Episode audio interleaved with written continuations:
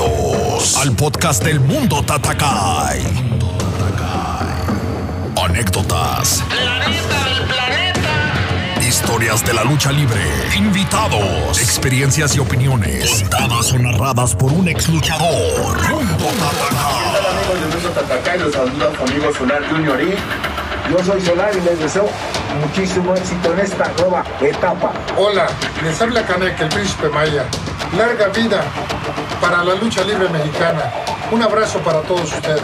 Mando un saludo cordial a todos mis compañeros. Sintoniza en Apple Podcast, Google Podcast, Spotify, Breaker, Pocket Podcast, Radio Public y TuneIn.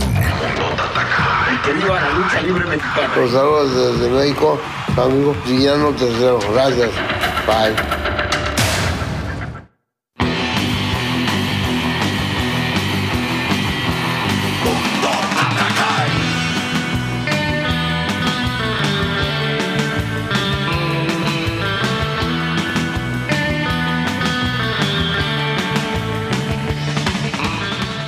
Señores, sean todos bienvenidos al mundo Tatakai, el mundo de la lucha libre.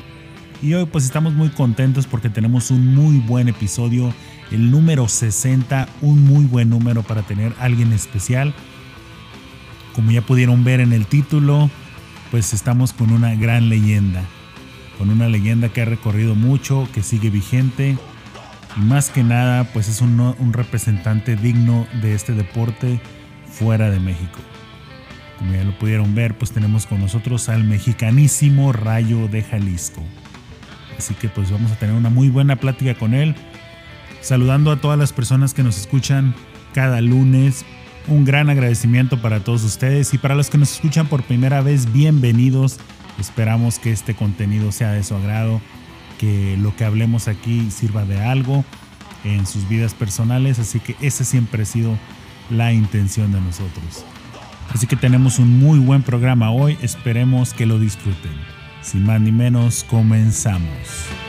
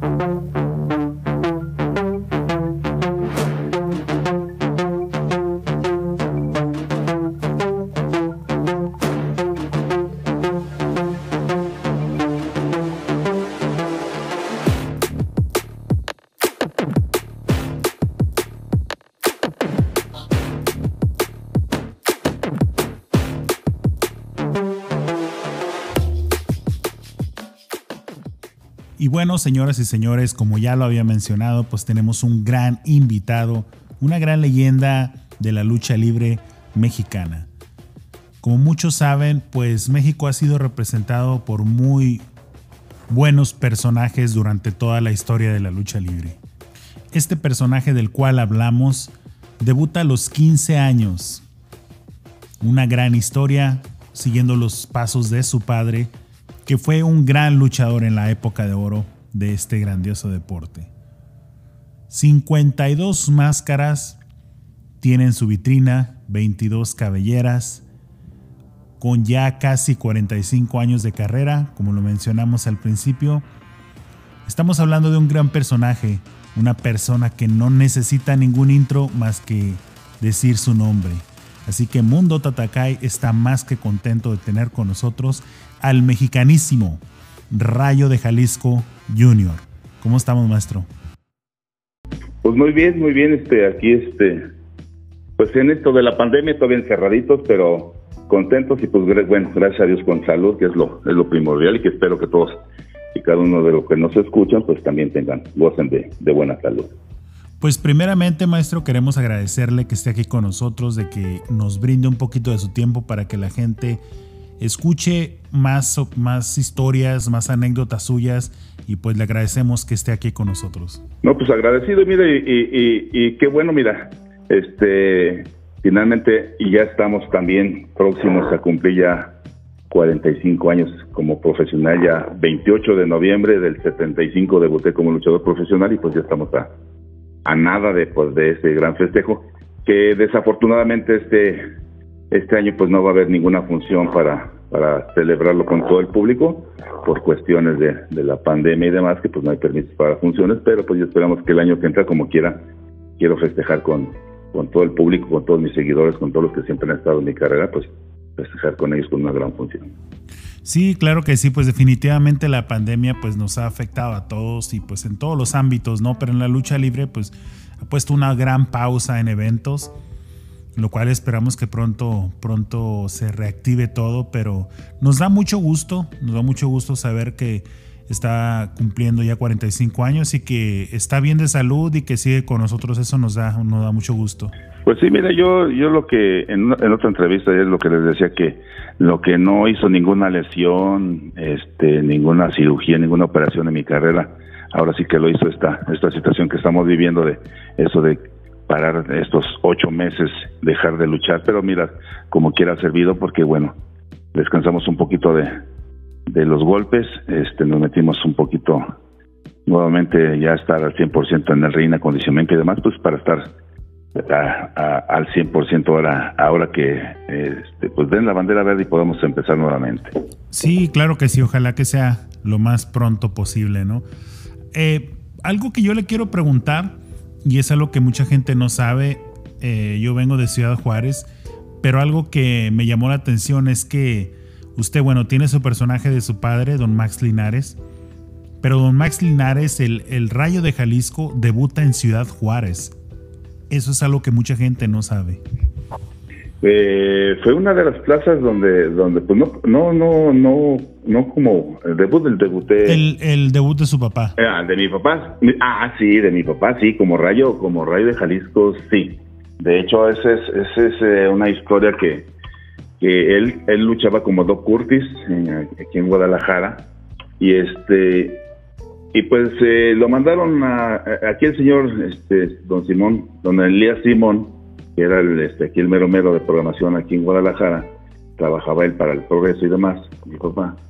Entonces, este, le, le, propusieron que se fuera a luchar a Ciudad Juárez, ya, ya, ya tenían noticias de que era un muchacho muy, muy veloz, muy, muy bueno con esa chispa y demás.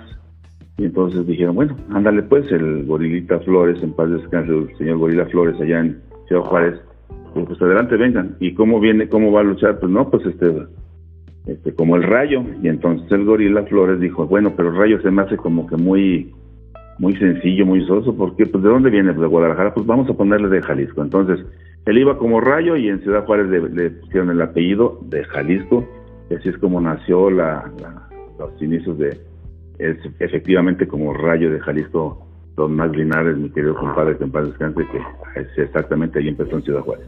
Sí, pues es un, es uno de los personajes que definitivamente han marcado la lucha libre y no hablo nada más por su historia, sino para la gente nueva, para las generaciones nuevas, él fue los iniciadores de la lucha aérea. Él y el señor Black Shadow. Como ya lo hemos mencionado por otros, otros luchadores, como el matemático, como Estrella Blanca, bueno, hemos mencionado varios, pero el señor Rayo de Jalisco yo me atrevo a decir que tenía más fama y mucha, mucha, mucho ángel con mucha gente, más que los grandes, grandes personajes de la lucha libre que es el Santo y Blue Demon. El señor bastaba con que levantara una mano para que la arena se volviera loca. Así de bueno era.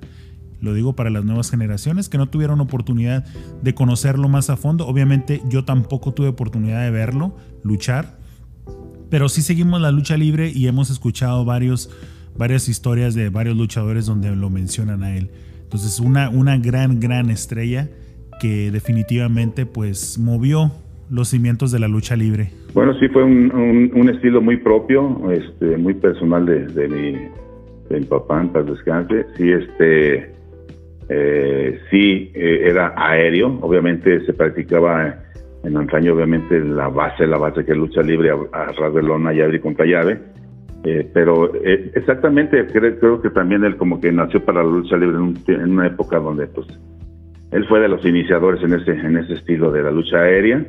No este eh, no haciendo de más obviamente no, no sin exageración porque pues obviamente ahora los jóvenes de actuales pues y yo los veo las luchas y de repente veo que hacen cosas muy bonitas pero carambas o sea, si uno se aventa una maroma el otro quiere dos y como que compiten en hacer maromas en lugar de competir en luchar y demostrar que tienen la preparación suficiente en llave en el, en el llaveo pues. Y en, y, y en la época de, de mi papá, pues ahí se tendría que demostrar que eras luchador completo con tus bases, eh, saber luchar al 100%, llave contra llave, defenderte correctamente, más el plus que él tenía, que era ese estilo ágil, rápido y con esa chispa que este no todos nacemos con la, la con el don de eh, nacer a la lucha libre con un ángel y él tenía un ángel tremendo. Acabas de hablar del santo en paz descansa, a mí me tocó también luchar en, en, por aquellos años también de pareja con el santo en paz descanse, no con el hijo, con el papá. Y pues sí, este había mucha un- una diferencia tremenda entre el rey de Jalisco. Yo me puedo sentir orgulloso de, de poderlo decirlo y, este, y lo digo con respeto porque obviamente eh, respeto las trayectorias de todo y cada uno y más de las figuras aquellas. Pero obviamente, por ejemplo, si hablamos del, del santo paz descanse, el profesor, pues obviamente eh, te, llenan- te llenaba es lo que es lo que decían te llenaba la, la, la arena una vez y para volverlo a llevar a que te hicieras lleno te lo llevaban hasta el otro mes para poder jalar y y el Rey de Jalisco no el Rey de Jalisco tú lo programabas cada ocho días y cada ocho días estaba lleno estaba la gente está presente. Entonces yo creo que sí marcaba una una diferencia precisamente por ese don que Dios nos regaló que es un ángel para para poder desempeñarnos en esto del mundo hermoso de la lucha libre. Sí, claro que sí, como mencionábamos en otros podcasts, o sea, el, el mérito lo tienen las, las grandes figuras por algo. Eh, yo sí me atrevo a decir que eran muy diferentes, pero y tenían ángel los dos. Pero como lo menciono, es muy importante cuando un manager, cuando una carrera se maneja obviamente por películas y todo eso, y, es bueno, pero aquí la diferencia que yo veo solamente fue el manejo de la carrera. Pero de que tenía Ángel y la gente lo seguía a montones, pues yo pienso que el Rayo de Jalisco, si no estaba parejo, estaba un poquito más que el Santo. Y eso va con todo el respeto, ¿no? Para el Santo también. Ah, no, sí, definitivamente. Es, eh, y es como te digo, es algo que, eh, que es un don que Dios te regala, se llama ángel, y no todos. Hay, hay, hay luchadores buenísimos, buenísimos, buenísimos, pero que no tienen ese ángel, ese don, y pues no pasan de, lo mismo, ¿no? O sea, no pasan desapercibidos, pues hay unos que son medios malones, pero pues, luego de, con esto, tienen ángel y dices, ah, caramba, o sea, tienen ese algo que le gusta a la gente, ese y, es lo que hace que también, también, aparte de que sean buenos en su trabajo, en su desempeño, aparte de todo eso, más el don que te da ese ángel, pues obviamente te hace ser un, un, taquillero, ¿no? Aparte de que también este, siempre se manejó mi compadre en paz descanse con este como como personaje humilde, ¿no? Siempre tra tra tratando bien al público. Sí, pues sí, definitivamente eso era gran parte del imán, ¿no? Que jalaba a tanta gente, la humildad. Pero pues un abrazo donde quiera que esté don Max Linares, el rayo de Jalisco, señor. Pero bueno, cambiando un poquitito de tema, eh, hablando ya del rayo de Jalisco Junior, tengo entendido que usted a los 10 años ya participaba en lucha olímpica, ya representaba el lugar donde entrenaba y, y el estado de Jalisco, ¿no? Así es, a nivel estatal aquí estábamos en este, estábamos metidos en una escuela, este, estábamos aquí en el gimnasio donde este, este, practicaba la lucha olímpica a nivel infantil y juvenil. Y entonces obviamente por mi edad pues estaba yo en la infantil, ahí me, me, me puso mi papá y, me gustaba, digo, yo le pedí, digo, oiga, pues entonces váyase ahí, va, va, va, a empezar a entrenar y, pues sí, ahí fueron mis primeros logros, mis primeras medallas. Representé inclusive a nivel nacional a mi estado, a, aquí a Guadalajara, mi estado Jalisco, en lucha infantil, a nivel este, infantil de lucha olímpica y pues este orgullosos porque le pude entregar varias medallitas a mi papá. Desafortunadamente ya no pude seguir ahí precisamente por la edad, ya tendríamos que avanzar a otra cosa ya por la edad a seguir a la juventud y entonces yo estaba interesado por seguir aprendiendo más, eh, más de la lucha libre, ya teniendo yo mi base como lucha olímpica, pues seguir en, lo que seguía para poder llegar a, ahora sí que a prepararme para llegar a ser como luchador profesional al 100%. Ah, ok. ¿Y el gusto o el amor por la lucha libre surge en ese tiempo o surge desde que se da cuenta quién es su papá? Mira, yo, yo, este, yo desde que recuerdo y tengo uso de razón, obviamente, la lucha libre para mí es, este, es algo que yo siempre lo he dicho, es como, este, cada quien hace para tal o cual cosa. Yo pienso que yo nací para la lucha libre, la lucha libre la traigo en las venas completamente. Yo estoy enamoradísimo de la lucha libre. Este, si volvieran a hacer, a pesar de todos los sacrificios, todas las lesiones y todo lo que me ha pasado en mi carrera, claro que volvería a ser luchador porque pues obviamente es, es un mundo maravilloso en el cual pues no me arrepiento nada, yo estoy súper feliz, estoy súper contento y, agradecido con Dios porque pues ya estamos a punto de cumplir estos 45, estamos a días de cumplir 45 años como profesional y pues eh, feliz porque sigo teniendo el cariño del público, me, este, su apoyo, me siguen ahora nuevas generaciones, que eso es este, maravilloso se han sumado, en lugar de restar en mi carrera, pues eh, se han sumado más, más gente, jóvenes, ahora más niños, en fin. Si antes trabajaba para un público de mi edad, después esos de mi edad pues ya fueron padres, luego fueron abuelitos, y entonces fue, es, ha, seguido esta cuestión de, de sumar gente que me sigue a través de todo este tiempo y a través de toda esta mi, carrera como profesional. Entonces te digo, yo estoy casado, y lo digo orgullosamente, yo estoy casado este, con dos mujeres, siempre lo he dicho, estoy casado con dos mujeres, una con, con mi esposa, obviamente la madre de mis hijos, y otra obviamente con Doña Lucha Libre. Y digo que casado con las dos mujeres porque las dos son celosas. La lucha libre no te da chance. Si es que quieres llegar a triunfar y quieres hacer algo en la lucha libre, es súper celosa, no te da chance de andar de fiestero, de tomar, de fumar, de andar este, regándola nada más. O sea, tienes que ser muy disciplinado, que es parte de las cosas que mi, mi compadre en paz descanse me enseñó, la disciplina. Y entonces es como puedes llegar a triunfar y, a, hacer realidad tus sueños y a, lograr todo lo que has, soñado, ¿no? Entonces, este sí, definitivamente yo, si volviera a nacer, volvería a ser luchador. Este, de hecho, este, mi historia sí empezó también, o sea, aparte de de todo ya que estaba entrenando y demás y que me sentía preparado y todo lo que tú quieras, este, empecé a luchar a escondidas de mi, de mi padre porque mi papá no quería que yo fuera luchador hasta que no le entregara un título. Entonces yo empecé muy jovencito, pero a de mi papá. Sí, pues sí, tengo entendido que a los 15 años, ¿no? A los 15 años ya debuta como Rayman y pues sigue luchando, ¿no? A mí lo que me llama mucho la atención es de qué forma usted recibe o de qué forma le da Don Max el nombre de Rayo de Jalisco Jr.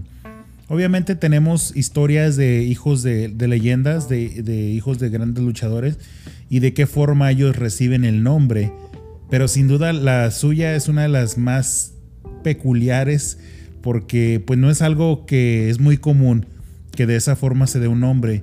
Sin decir nada, simplemente de repente ya se estaba presentando con, con ese, ese nombre si nos puede compartir un poquito la historia de cómo fue que le, dan el nombre de Rayo Jalisco Junior, para que la gente que no lo haya escuchado, pues se deleite con esa historia. Pues sí, mira, fue algo, algo sorpresivo. Yo estaba, este, vuelvo a repetir, yo andaba luchando a escondidas, sí, precisamente yo debuté como en Tlaquepaque, Jalisco, en el 28 de noviembre del 75, eh, debuté como, como Rayman, duré como Rayman como seis meses, en esos seis meses este, ya pintaba muy bien mi carrera porque en esos seis meses gané mi primer campeonato, el campeón este, de las costas de, las costas del Pacífico.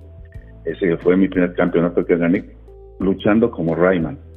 Después, eh, no sé, como seis, siete meses, este, yo estando, yo estando en casa, de repente soy el teléfono, este, lo contesta mi madre y este, ella este, bueno, más bien yo contesté, le dije, le habla a mi, le habla a mi, mi papá, mire, ok, se la pasé.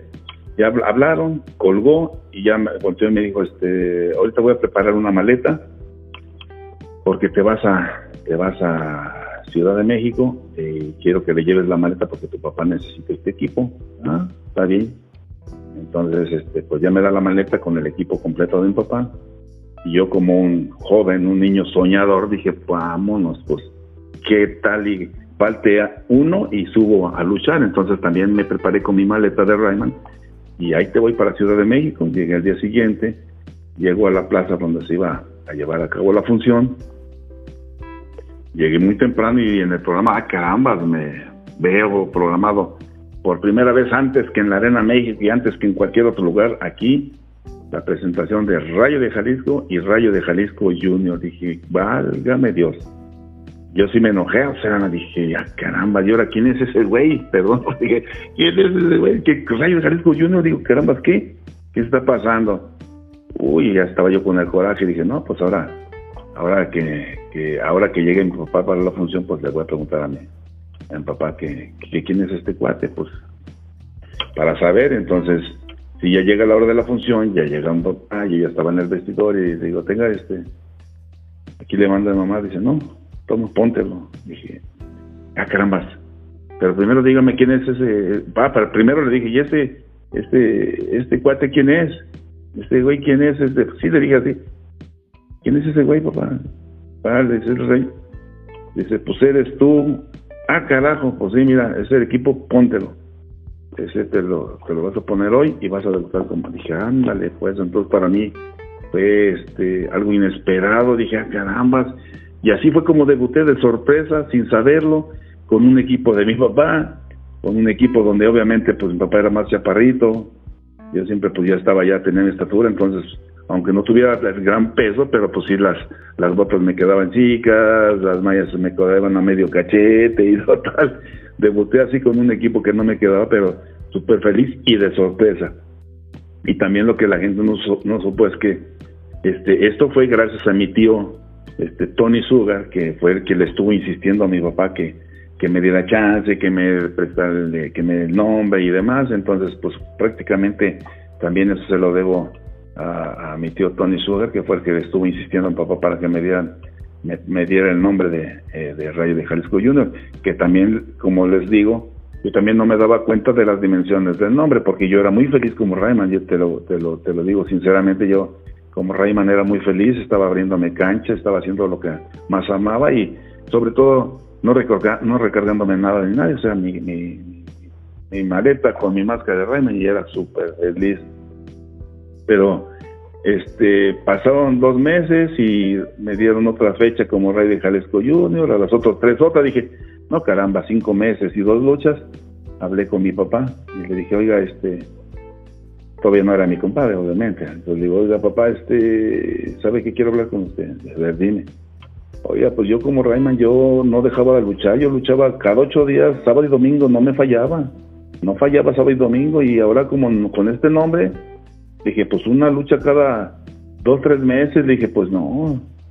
Entonces es cuando me dijo él que, dice, bueno, mira, hijo, tienes mi apoyo, pero usted busque y consiga su trabajo. Conmigo no cuentes. Usted busque y consiga su camino, su trabajo. Tienes mi apoyo, pero hasta ahí. Usted búsquele. Y lejos de sentirme mal, me dio muchísimo gusto porque dije, caramba, pues es como cuando a un chuchito le sueltas la cadena, no le sueltas el collar y a correr y ya no había ni qué hacer y me empecé a abrir, a tocar puertas, unas se cerraban, otras se abrían, eh, en fin, y fui como fui dando paso a paso, por eso este, muchos no saben que obviamente mi carrera la hice, por eso mi historia es muy aparte de la de mi papá, yo, yo forjé mi propia historia, mi propia leyenda la he forjado con los logros que he logrado independiente de mi papá, muy porque él estaba en una empresa y yo estaba en otra, y yo crecí, me hice, me eh, con sacrificio y demás, a este, pues obviamente por mi propia cuenta. Y, llegó un día donde yo platiqué con, mi compadre en paz descanse y no hace mucho, hace unos seis, ocho años y platicando él me decía que se sentía muy pero muy orgulloso de verme todo lo que había logrado solo este y, que estaba orgulloso de, de mí. Entonces eso fue una fue muy satisfactorio para mí el saber que no le había fallado a mi papá en su confianza y actualmente pues agradecido también con el público de que sé que tampoco lo he defraudado porque bueno, aquí estamos y seguimos, ¿verdad? Sí, pues definitivamente una gran persona, don Max, una persona muy sabia y, y lo digo porque son de las personas que dicen mucho sin decir nada. o decir muy poco. Y, esos son valores que, siempre han estado arraigados a mucha gente. Antes se usaba mucho expresarse de esa forma. ¿Por qué? Porque a lo mejor no había las palabras, pero eran personas muy sabias, muy educadas. Y no me refiero a qué, hasta qué grado llegaron en la escuela, ¿no? Pero definitivamente tenían unos valores muy arraigados que servían, que servían para la vida, que servían como para, para la persona, servían para muchas cosas. Entonces, definitivamente una, una gran persona, Don Max. A mí me llamó mucho la atención una vez que usted cuenta que le rompe la nariz y que no sabía que su papá ahí estaba viéndolo. Sí, lo que pasa es que también los entrenamientos con él eran, eran este, siempre eran muy difíciles. Y, no, olvídate, son muchas historias. Donde de repente me decían, enfréntate ahí, este, súbete, bájame esos payasitos. Y yo, yo, chavito, jovencito, y órale esa, esa ocasión de, lo de mi nariz, oye, estás bien informado, ¿eh? Te felicito.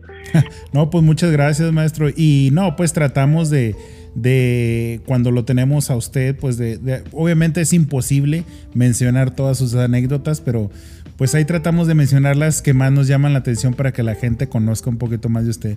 Pero definitivamente pues tenemos mucho tiempo de saber de usted y de muchos de muchas anécdotas que usted ha contado o hemos visto. Sí, sí, es difícil porque sí hay muchísimas anécdotas, pero sí una de ellas y que sí me acuerdo, sí precisamente estaba estábamos entrenando y estaba yo con este un luchador que una, Apolo, un Apolo Torres de aquellos años y, no, no, no, era, impresionante verlo, está alto, pues para mí, yo estaba bien chavito y alto, corpulento, con un fisicazo. Del otro lado, el Roy Velasco, que tenía, no sé, tenía un peso de unos 95, 100 kilos y estaba yo y él, pues el más, el más chavito y de repente, pues véngase. Me dice Roy Velasco, véngase, pues vamos a luchar, ándale, pues empezamos y empieza, este, empieza la refriega y empieza, este, lo duro y empieza y empieza y empieza y en una de esas, este, tómale, eh, me quiere aplicar una llave, me, salgo y demás, y la Dios nariz, pues ya, ya la nariz toda sangrada y las orejas todas, olvídate, todas humeantes, todas, y, y este, y el cuate este me dice, ¿sabes qué? Dice, ya, ya chavo, ya vete, ya vete al baño, ya estuvo. Y yo me, me agarré la nariz y veía mi sangre en la mano, y dije, no, ¿cómo que se acabó? Échele, no, pero ya usted está tan grande, me vale, échele, sin faltar el respeto, porque mi papá siempre me enseñó que había que respetar siempre a los mayores, entonces obviamente con todo el respeto, pero sí, mi corazón me decía, no, pues cómo pues, cómo vas a dejar así picado, dije, no, vamos, vamos, échele, échele, venga, vengan, no, no, no, no, muchachos, y se dio la vuelta, me dio la espalda y dijo, no, no, no, ya estás sangrado, vete a bañar. Y en eso yo estaba pero súper aguerrido, quería yo guerra como diera lugar, y es donde se oyó la voz de mi papá. A ver, a ver, este, a ver, hijo, ya vete al baño, vete a bañar, váyase a bañar. Y yo me acuerdo que ya nomás escuché así en mi espalda, dice, a ver, ahora conmigo, a ver si es cierto. Y ya, caramba, esto va a estar bueno, pero ya no me tocó verlo porque ya, obviamente, donde manda el capitán o gobierno marinero, si ya no le he dado una orden a mi papá que me fuera al baño, pues ya. Pero sí, este, así eran los entrenamientos, eran entrenamientos este, duros, muy difíciles, y yo entrené con, ahora, sí que con, con, luchadores mucho más, más pesados que, que yo, por eso aprendes mejor todavía a defenderte.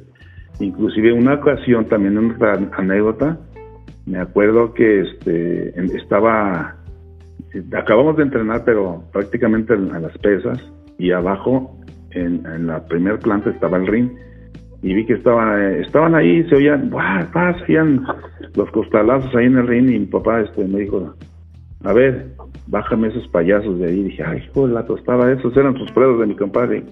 Pues bueno, pues ya dijo mi papá, pues ahí te voy. Y chavito, te digo ahí, me acerqué, digo, ¿qué onda? Este, entrenamos y así medio payasón el, el cuate este, sí, es un luchador, era de, de aquel entonces de una, de una cadena chiquilla estaba junto, fíjate, junto con el papá eh, de la bestia, en paz descanse, de Juanito. Este, y entonces este, se sale este y me dice, le decían el bello, a ver, este, a ver, vente chavo, a ver si es cierto. No, pues luego, luego lo agarré, lo derribé y lo sometí y de la- del sometimiento y de derivada pues le, rompí dos costillas. Ya, ya mi papá me dijo, ya suéltalo, suéltalo, ya, ya estuvo. Ya lo solté, ya lo dejé, ya me, me bajé del río y vámonos. Y fíjate, al- a, los años, por eso es una bonita anécdota, a los años, este, debuta un luchador aquí en Guadalajara. Y después, pues, este, con éxito, pegó, buen luchador, buen rudo, y lo mandaron ya- llamar a Ciudad de México y empezó a luchar en la Arena México.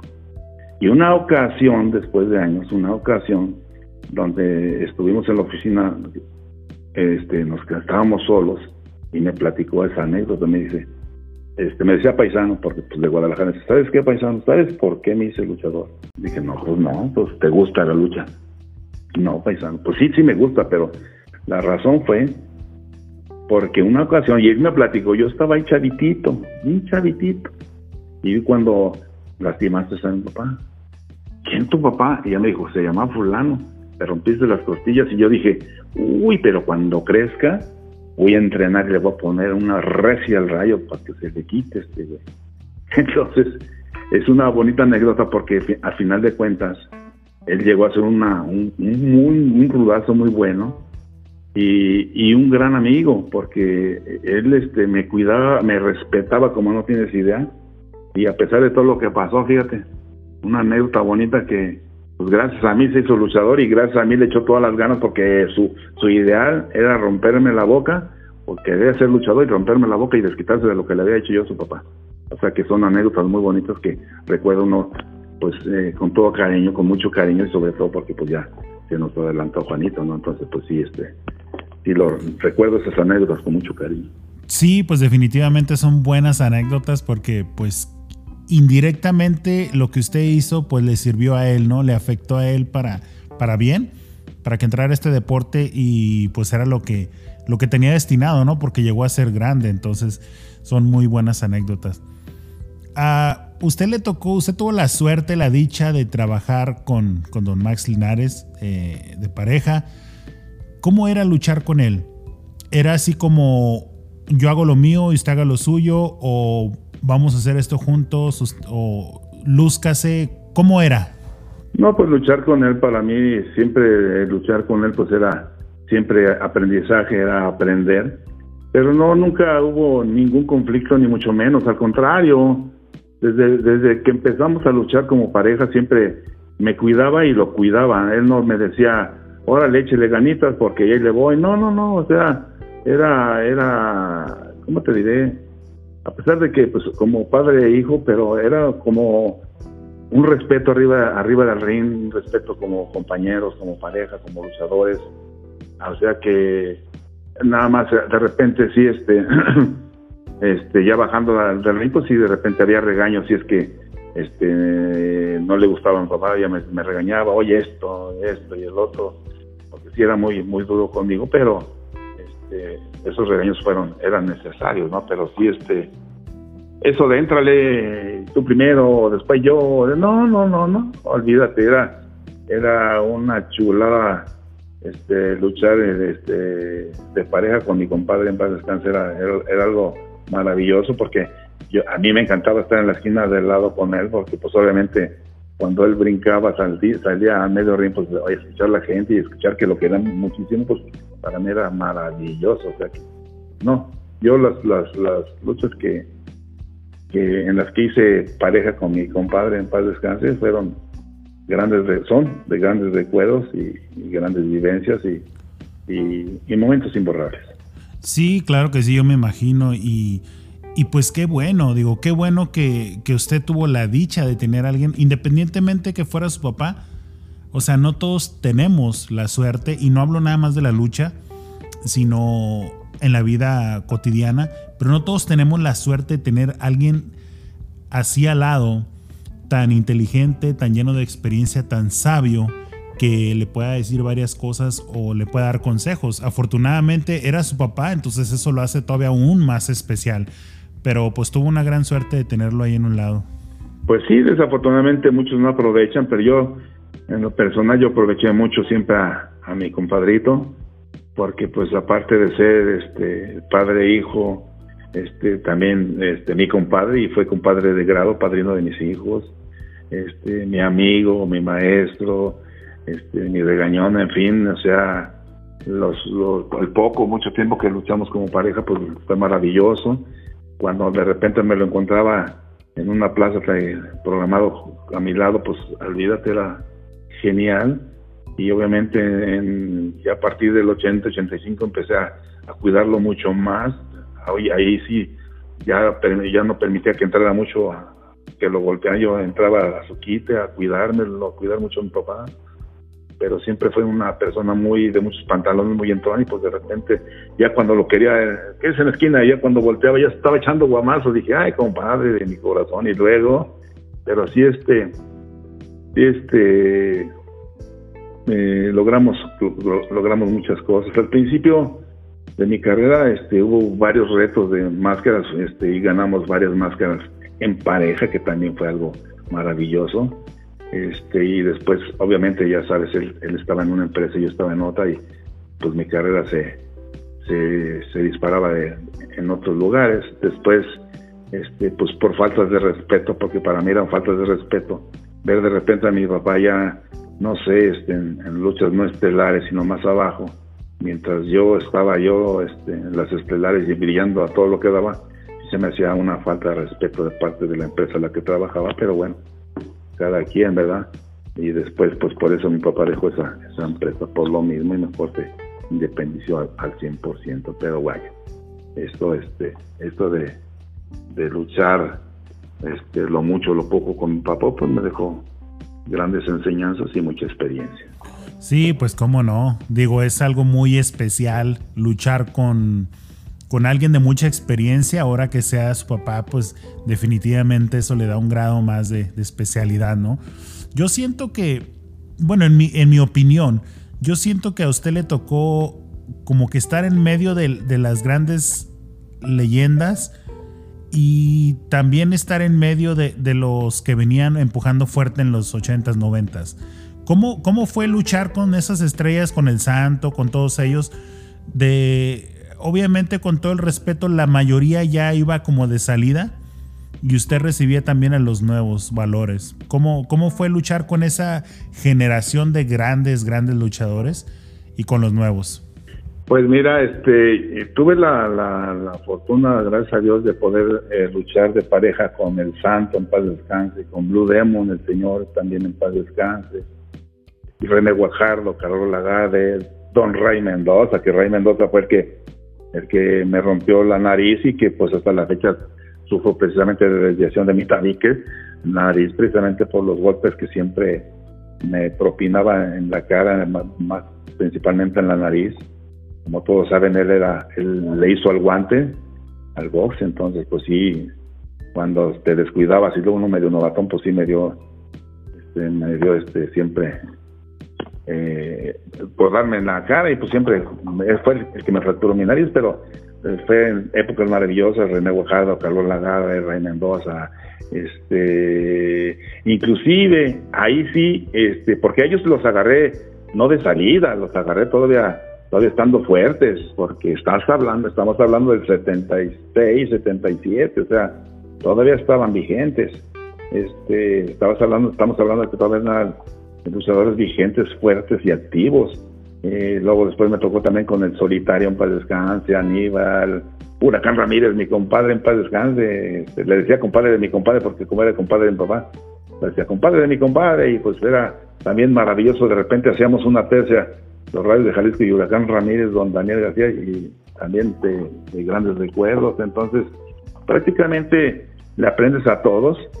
Este, te eh, llegas, te llenas de experiencia porque obviamente este, yo no iba de pareja con papá, a veces iba yo solo, eh, iba de pareja con ellos, enfrentarme a ellos y, no apoyado por mi papá, sino simple y sencillamente abriéndome yo eh, cancha yo solo por mis propios medios, entonces sí, aprendías, aprendías porque no te recargabas con nadie, porque antes, ¿con quién? ¿Qué pareja con qué? Nada, a sus uñas, entonces era, era bonito ese toma y daca y ese aprender, inclusive tengo una anécdota también ahí en una ocasión que luché era el santo, en paz descanse el santo, el profesor, y yo para, René Guajardo y Carlos Lagarde.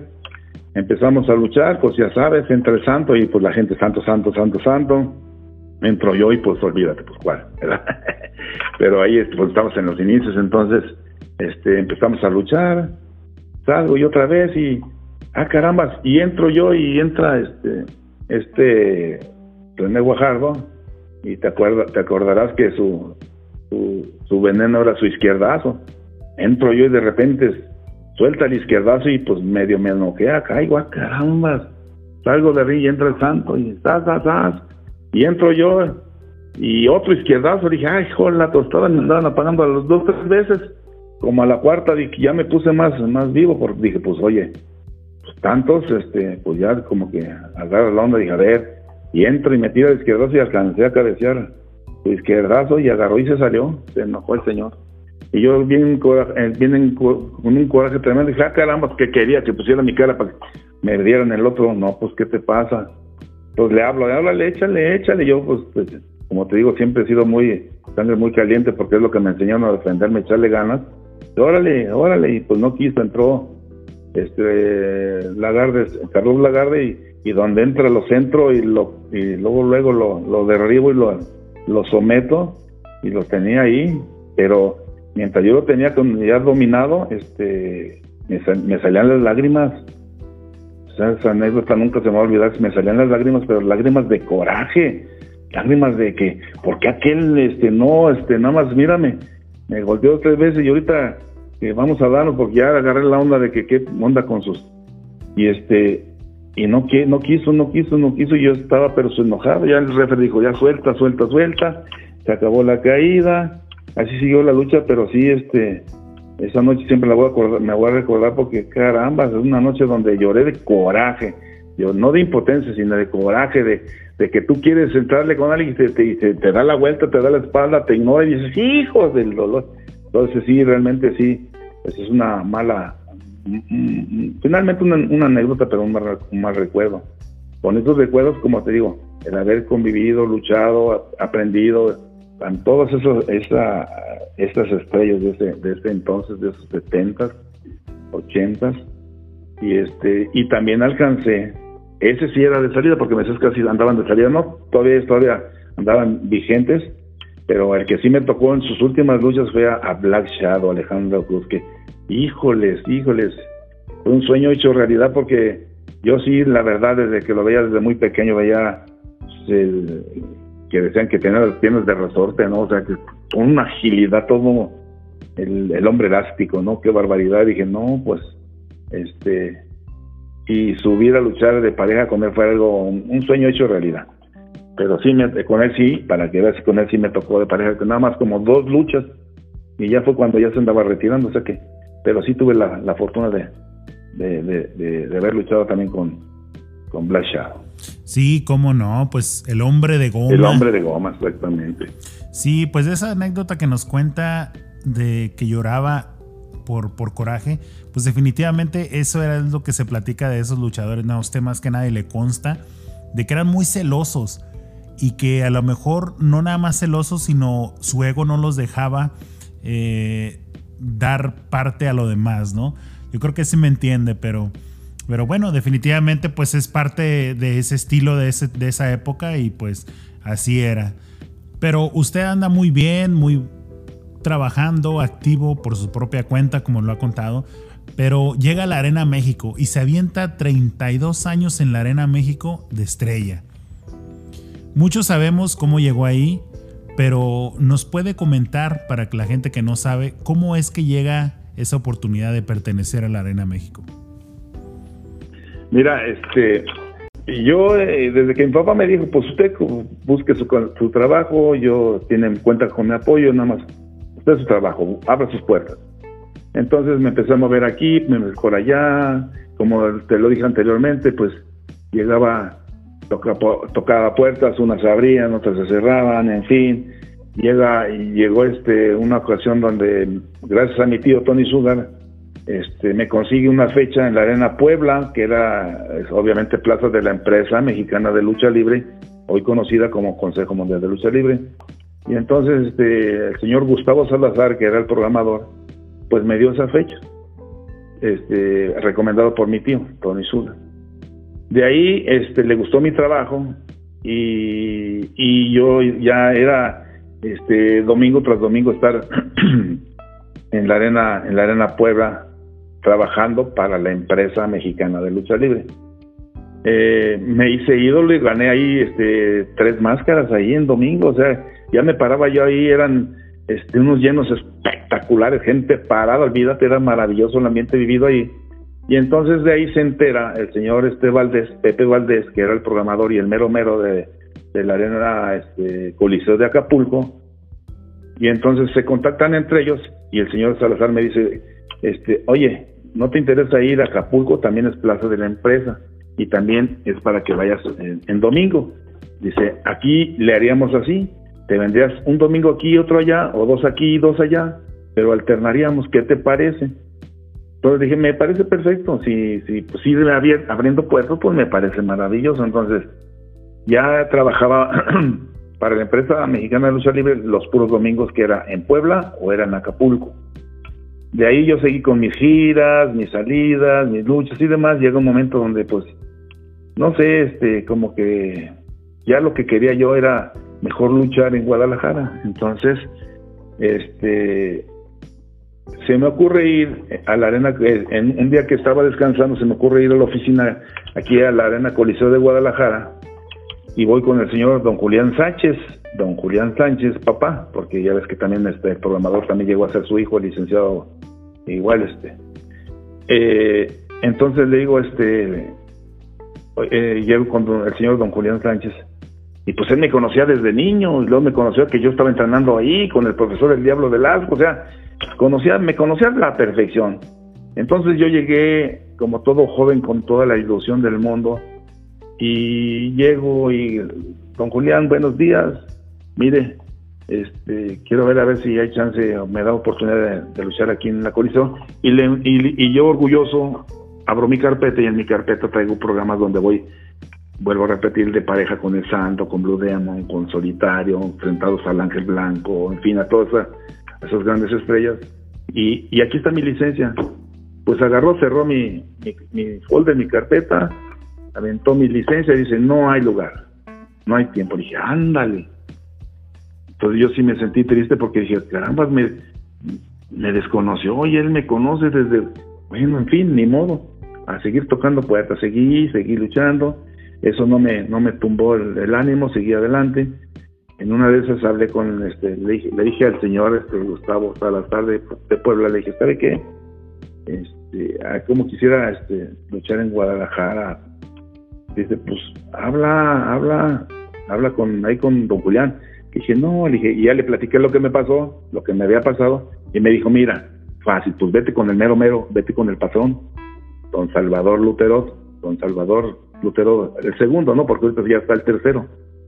Este, entonces dije, ok, se me hace buena idea. Entonces un domingo que fui a luchar a Puebla, me quedé el lunes y el lunes a primera hora me fui a la Arena México. Ya subo, ¿dónde está la, este, la oficina del señor don Salvador al fondo? Ya voy al fondo, ahí está la secretaria, me identifico, este, quiero ver al señor don Salvador Lutero, ¿quién es usted? Soy fulanita, se mete, ni dos minutos tardó, salió, que pase, me paso y, ay caramba, es un recibimiento como si me conociera el señor, muy, muy buen, una educación tremenda a todo dar y, ¿cómo estás? Como si me conociera, ¿cómo estás? Y tu padre, no, pues ahí anda, por ahí anda, por ahí anda. ¿Qué se te ofrece? ¿Sabe qué? Y le enseñé a él, le enseñé mis programas y mi licencia todo a mí. Ah, no, estás fantástico. ¿Qué se te ofrece? Pues quiero luchar, quiero luchar, este, quiero trabajo. Y él inmediatamente, me fíjate lo que no saber, inmediatamente dijo, sale, este, a ver, pásate al fondo, ahí está el departamento de programación, ahorita les hablo para que te atiendan, ya está, no te preocupes, ya entras, te integras. ¡Ay, carambas! Y yo le dije, no, señor, eh, pero es que no quiero luchar aquí ay, se sorprendió y me dice, ah, caramba, entonces, ¿qué quieres? Sí quiero luchar, pero no quiero luchar aquí. Yo quiero luchar como luchador local, luchador local en la Arena Coliseo de Guadalajara. Y me dijo, pues, no, no hay problema, vete. Si no quieres aquí, después vete, no hay ningún problema. Y le dije, no, sí hay problema, porque fíjese que llegué yo con mis papeles, llegué todo esto y esto y esto. y el señor me cerró la puerta, dijo que no hay chance. ¿Qué es? Te digo, sí. Pues mira, increíblemente el señor, con todo lo importante que era, levantó el teléfono, le marcó a Guadalajara y le dijo, Julián, ahí te va este muchacho y me lo recibes y bla, bla, bla, y le cuelga. Listo, preséntate. Ándale, pues. Pues yo el día siguiente, pues obviamente ese día viajé, llego el martes, me presento en la Coliseo de Guadalajara y voy a la oficina de don Julián. Don Julián, buenos días. No, hombre, estaba súper enojado y nomás este, tronó los dedos. Allá, al fondo, al fondo. Allá al fondo está el departamento de programación, ahí con Rey Plata. Ahí te, ahí te arreglas con él. Ándale. Pero bien enojado. Seguro porque le ha de, haber hablado el patrón, ¿verdad? Pues se enojó. Entonces llegué con el señor Ray Plata, que era el mero mero el programador de ese entonces, y ya me dijo, ¿cómo estás, muchacho? También me conocía también del niño, entonces no, no había bronca. Pues, ¿cómo estás, este muchacho? Mira, empiezas el domingo aquí en la Coliseo y te sigues, te vas a la gira, este, la gira, este, y antes la gira, pues eran de toda la semana, o sea, luchabas los siete días de la semana para acabar con Entonces dije, no, o sea, todo va perfecto. Entonces, así me aventé los primeros tres meses y a los tres meses este, con un éxito total, porque donde me presentaba, bendito sea Dios, este, siempre he sido bendecido en ese aspecto, de que la gente me ha seguido, y eran en, buenas entradas, eran llenos, entonces a los, pasaron el reporte y a los seis, a los tres meses me mandaron a hablar de, la Arena México, el señor Salvador Lutero le dijo a, al Rey Plata que, que hablara conmigo para que me fuera para, para México, Ciudad de México, y yo le dije, no, no, señor Plata, mire, yo quiero estar aquí, estoy feliz aquí de, este, luchando aquí de local. Y, mira, mira, muchachos, no, por favor, sí. Entonces, me, a los seis meses me volvieron a hablar. Y entonces el señor Plata dice, ándale, es una buena oportunidad. No, por favor, déjeme. Lo que me dé aquí, es más, lo que me dé aquí. Si no me quiere dar la gira completa o un domingo sí, otro no, no importa, no importa. Pero yo me quiero quedar aquí, ándale pues. Y a los nueve meses otra vez nuevamente me hablaron de la Arena México y ahora sí el señor Plata me dijo, mira muchacho, este, tú tienes un ángel, lucha solo, la gente le gusta, la gente va, la gente está contigo, o sea, te va a ir bien, vas a ser una gran figura, yo sé que lo vas a hacer. Dice, vete, te va a ir muy bien, yo sé lo que te digo. Y pues ya me convenció, pues ya después de nueve meses de gira y de días y demás, como que dije, bueno, vamos a verla. Y sí, efectivamente, este, acepté y terminando este, la media gira, terminé un jueves en Aguascalientes, este, llegué para el viernes a... Y yo creyendo que iba a hacer la Arena México, pero no. Como antes se cerraba la temporada de, de, la Arena México, ya sea por el, espectáculo de, de, hielo, el Holiday on Ice, o por el, el Circo Taide, eran las dos temporadas donde cerraban la Arena México. Entonces yo llegué justamente cuando estaba el Holiday on Ice, entonces cerrada la temporada de la Arena México, entonces estábamos en pleno la temporada de la Arena Coliseo los viernes.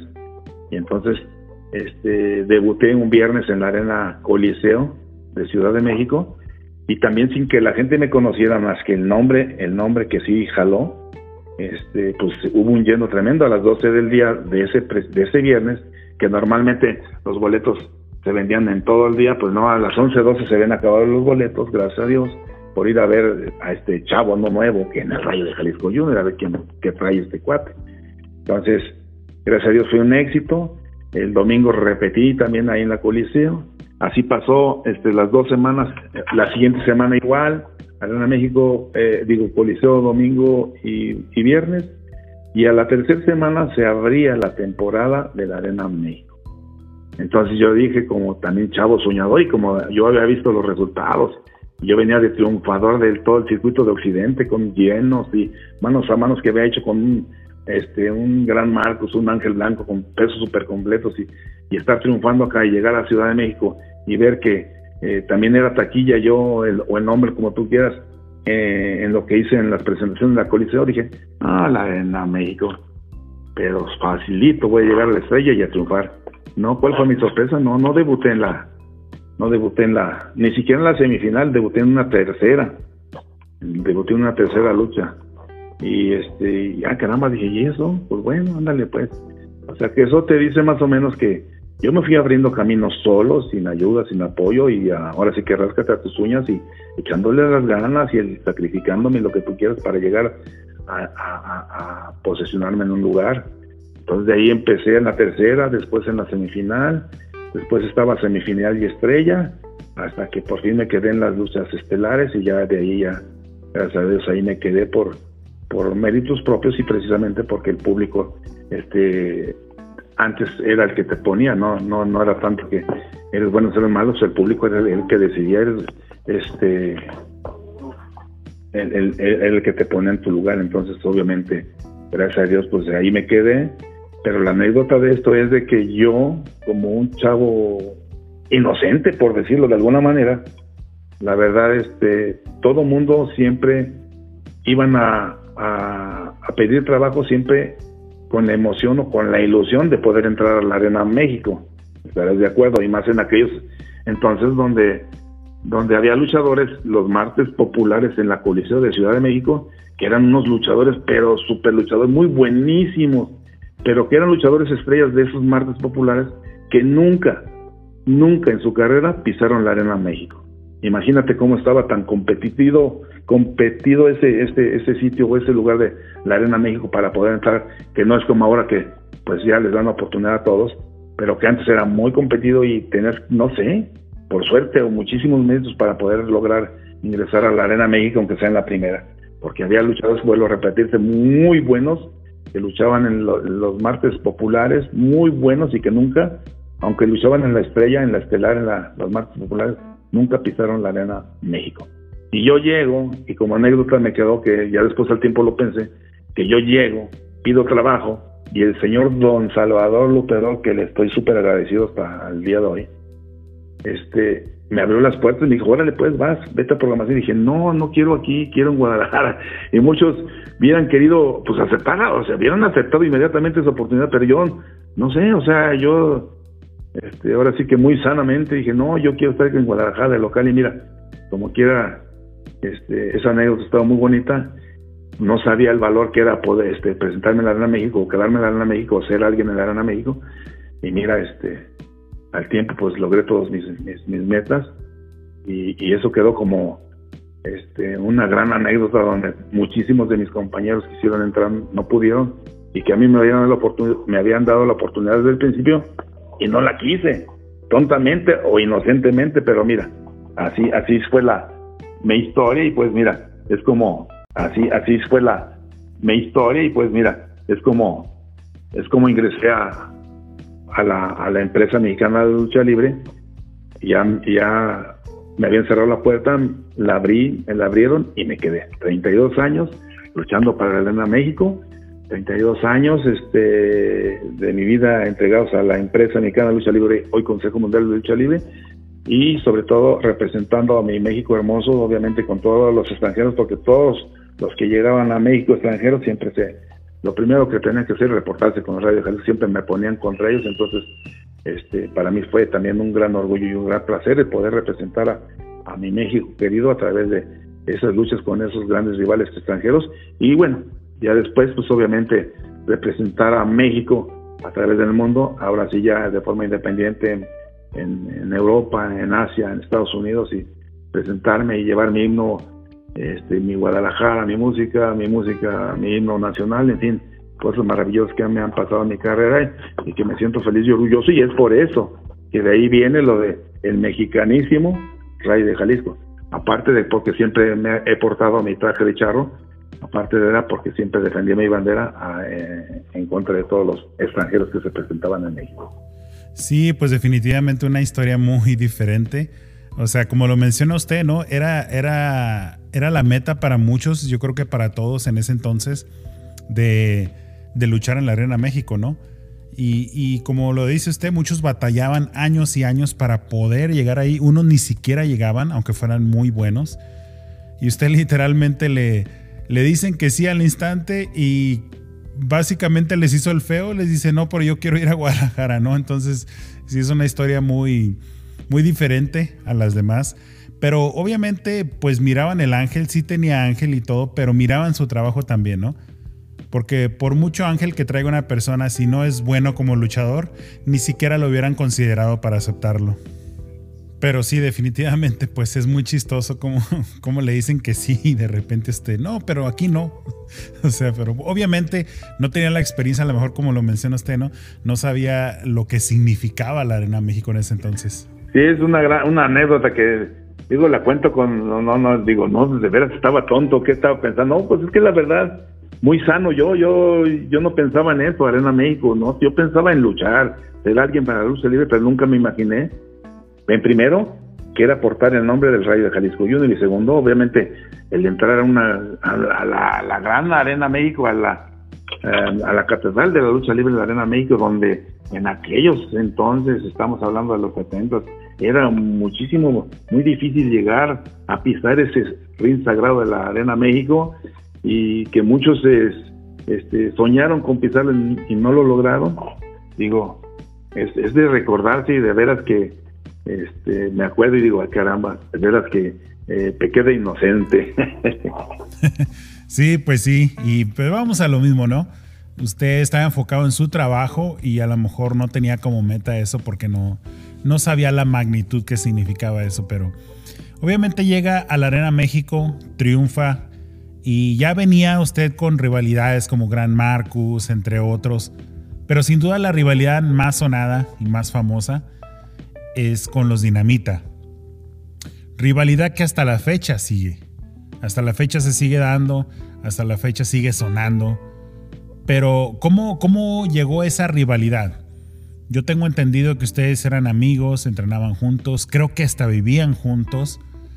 Pero ¿cómo fue progresando? Primero, ¿cómo se dio esa rivalidad? Y después, ¿cómo fue progresando hasta llegar a, a esa gran lucha que todos recordamos aún todavía y que mantiene el récord de asistencia en la Arena México, que ese récord pues hasta ahorita no se ha podido romper. Pero ¿cómo llega esa gran rivalidad con el señor Cien Caras? Pues mira, yo tuve rivalidad, obviamente, como lo acabas de decir, tuve rivalidad con, con un gran Marcos, un Ángel Blanco, aquellos grandes luchadores. También antes de eso, antes de, Cien Caras, tuve una rivalidad con MC1, con el egipcio, y llegamos a inclusive encuentros de máscara en la Arena México. Y así fue, se fue dando, ganar un campeonato, ganar otro, perderlo, perderlo ganarlo, máscara, cabellera, este, y cuando, este, y, hablando de 100 caras, obviamente, este, 100 caras, éramos amigos, muy amigos, este, inclusive entrenábamos juntos aquí con el profesor, con el Diablo Velasco, porque entrenaba con papá y con don Rolando Vera, pero obviamente también estando aquí pues me iba con el profe, al Diablo Velasco en paz descanse, y ahí conocí a Cien Caras, entonces bueno, era de los más grandotes también, y pues bueno, llegó el momento donde este, toca que nos mandan a hablar para Ciudad de México, como te platiqué, pues acepté, llego, al momento llega él también, obviamente llegamos a vivir en los mismos departamentos donde llegamos los luchadores este, de Guadalajara, que era con una una señora que nos rentaba ahí los departamentos, una española, doña Amparito, que también ahí llegó a vivir mi papá. Y entonces pues ahí convivíamos ahí, varios luchadores, entre ellos obviamente sin cara, pues de cuates, de amigos, bla, bla. Este, luchábamos de pareja, buena pareja y sobre todo grandulones, pues éramos los más altos en ese entonces, caramba, entonces, bien. De repente me, me dan la oportunidad a mí, yo, yo pienso que por ahí es, porque empecé yo a a recibir más oportunidades que el de un campeonato, en fin. En una de esas, este, hago el reto por el campeonato nacional completo y, me dan la oportunidad de, enfrentarme al campeón por esa lucha. Entonces yo veo como que se molestó porque ya no, como que no me hablaba muy bien y demás. Una noche que en una función en la Arena Coliseo de Ciudad de México íbamos igual de parejas Iba sin caras, iba su hermano más caraño de mí, todavía no nacía para la lucha del universo. Nada más eran los dos y yo de repente, este, sale una diferencia por ahí y me empieza a golpear. Y pues me agarro de sorpresa, pues ahí verás que me puso una de veras y sobre todo que era un, luchador muy fuerte, fuerte natural, entonces la verdad sí me, me agarró descuidado y sí me dio una tremenda tranquila, dije, ah, caramba, Después, pues yo queriendo a, ver ¿qué, qué pasó, qué onda, qué. y de ahí fue creciendo, de ahí él dejó dejó de, de, ahí de vivir ahí donde estaba viviendo, pues obviamente los departamentos se fueron a otro lugar, ya esto se hizo más grande, creció la rivalidad, cada que nos enfrentábamos era darnos con, como dicen por ahí, hasta con la cubeta, o sea, una rivalidad muy fuerte, muy pesada, donde realmente las lesiones surgieron, porque pues él, este, también se llevó lo suyo, como también me llevé lo mío, obviamente, vuelvo a repetirlo, era un luchador muy fuerte, entonces ya nos conocemos también, que ya sabemos dónde, por dónde llegarle para lastimarnos, entonces ahí fue creciendo como en, eh, fue como en el 85, 85, 86 cuando empezó la rivalidad fuerte. De ahí nos dábamos con todo y ahí cada que nos enfrentábamos era máscara, sangre, lesiones, en fin, este enfrentamientos muy fuertes. Después de ahí se unió este se unió su hermano que pues todavía no se definía si era técnico lo tenía yo a mi lado en una noche también se volteó y se fue también obviamente con su hermano de Rudo, el más caña 2000 y, pues ya era enfrentarme de repente a, a dos este a, los, a dos de los hermanos Dinamita y eran dos contra uno y era tremendas, tremendas noches hasta que te digo que hasta que llegó ese 21 de septiembre del, de 1990 donde ya de plano este eh, ocho días antes se firmaron los contratos donde él aceptó yo también, claro que sí, ya lo que quería era, ahora sí como dicen, paren esa masacre, por favor, entonces ya lo que querían ya definir, definir quién es mejor, te vas con tu máscara o te vas con la mía, pero alguien, esto tiene que terminar ya. Y así este, así es como firmamos ocho días antes, ese 21 de septiembre del 90 fue cuando fue el récord de récords en la Arena México, de que hasta el día de hoy no se ha podido no se ha podido tumbar, no se ha podido derribar, sigue adelante. No tanto eh, por la gente adentro, no había este sobrecupo, este por el sobrecupo obviamente la gente no cabía arriba, este empujaron, se empujó la gente y demás y se cayeron hasta unas barras de arriba, cayeron dos tres aficionados, este hubo puertas afuera de la Arena México estaban cerradas alrededor de 12 a 15 cuadras alrededor porque no se podía mover la gente porque estaba tremendo, tremendo. Una noche este, inolvidable y veía esto impresionante afuera. Si yo llegué a las cinco y media de la tarde a la Arena México porque mi papá me dijo, vete temprano, no, vete temprano, no, ándele pues. Entonces llegué a, las cinco, llegué a las cinco y media de la Arena México y tardé más de una hora en atravesar nada más lo que era el estacionamiento. Te imaginarás cómo estaba de gente estaba tremendo, tremendo, tremendo, una gran noche. Y una noche donde se lleva a cabo esta lucha de máscara contra máscara. Y en donde yo pensé y creí que después de esa lucha de máscara contra máscara ya se iba a acabar. Ahora sí se iba a aflojar todo, ya el que ganara. Si me ganaba o le ganaba, pues yo dije, pues de ahí ya se acaba esto, ya tanta violencia, yo como que. Y no, lejos de terminar este esto del, esta, esto que fue una este, de las rivalidades clásicas, no, al contrario, creció porque luego se integró su hermano y entonces era tran de veras. Y luego, después debuta su hermano Universo 2000 en paz descanse. Y ay caramba, era un 3 a 1 que la verdad sí salía tremendamente lastimado, no tienes idea de lo lastimado que salía al enfrentarme a ellos porque te vuelvo a repetir, eran luchadores muy fuertes, y así como dicen, ni medios locos, porque eran muy buenos rudos, la verdad, rudos como ellos. Este, te puedo decir que en estos 45 años que estoy a punto de cumplir no, no he conocido unos rudos tan, tan rudos como estos eh, hermanos Dinamita. La verdad, este, mis respetos. Este, y pues así es como creció, no se acabó y hasta eh, todavía este a unos años atrás todavía seguimos eh, teniendo esos combates fuertísimos entre Caras y Rayo de Jalisco. Pero sí fue una de las rivalidades más grandes que he tenido en mi carrera. Es una de las máscaras que valoro muchísimo por todo.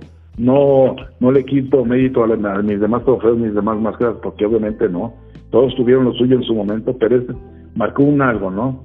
Marcó el, el, que a partir de eso fui la, la, la gran figura. Y tú sabes que para ser leyenda dentro de la lucha libre tienes que, eh, como dicen por ahí, tienes que escribir líneas, párrafos en el libro de oro de la lucha libre y creo que yo he escrito bastantes y uno de ellos es este, este, este, esta lucha, este, que la sigue recordando el público y que está catalogada como la mejor lucha, la mejor entrada, la mejor lucha y lo mejor que, ha habido en los aniversarios del Alma México. Y eso está ya en un libro, entonces eso ya es más meritorio, entonces gracias a Dios yo sí puedo decir que he, hecho y he tenido grandes logros en mi carrera. Y uno de ellos es precisamente esa noche del guitarrazo, llamada Noche del Guitarrazo, donde se, nos una noche de máscara contra máscara contra un gran, un gran, un gran rival. Sí, definitivamente, pues una de las grandes hazañas en la historia, pues suya y, y de él también, ¿no? De los dos, pero yo creo que que se sigue recordando y no por nada se sigue recordando. De hecho, 30 años ya, acaba de cumplir 30 años esa lucha y pues por algo, ¿no? Por algo la seguimos recordando, por algo de, se sigue hablando de ella.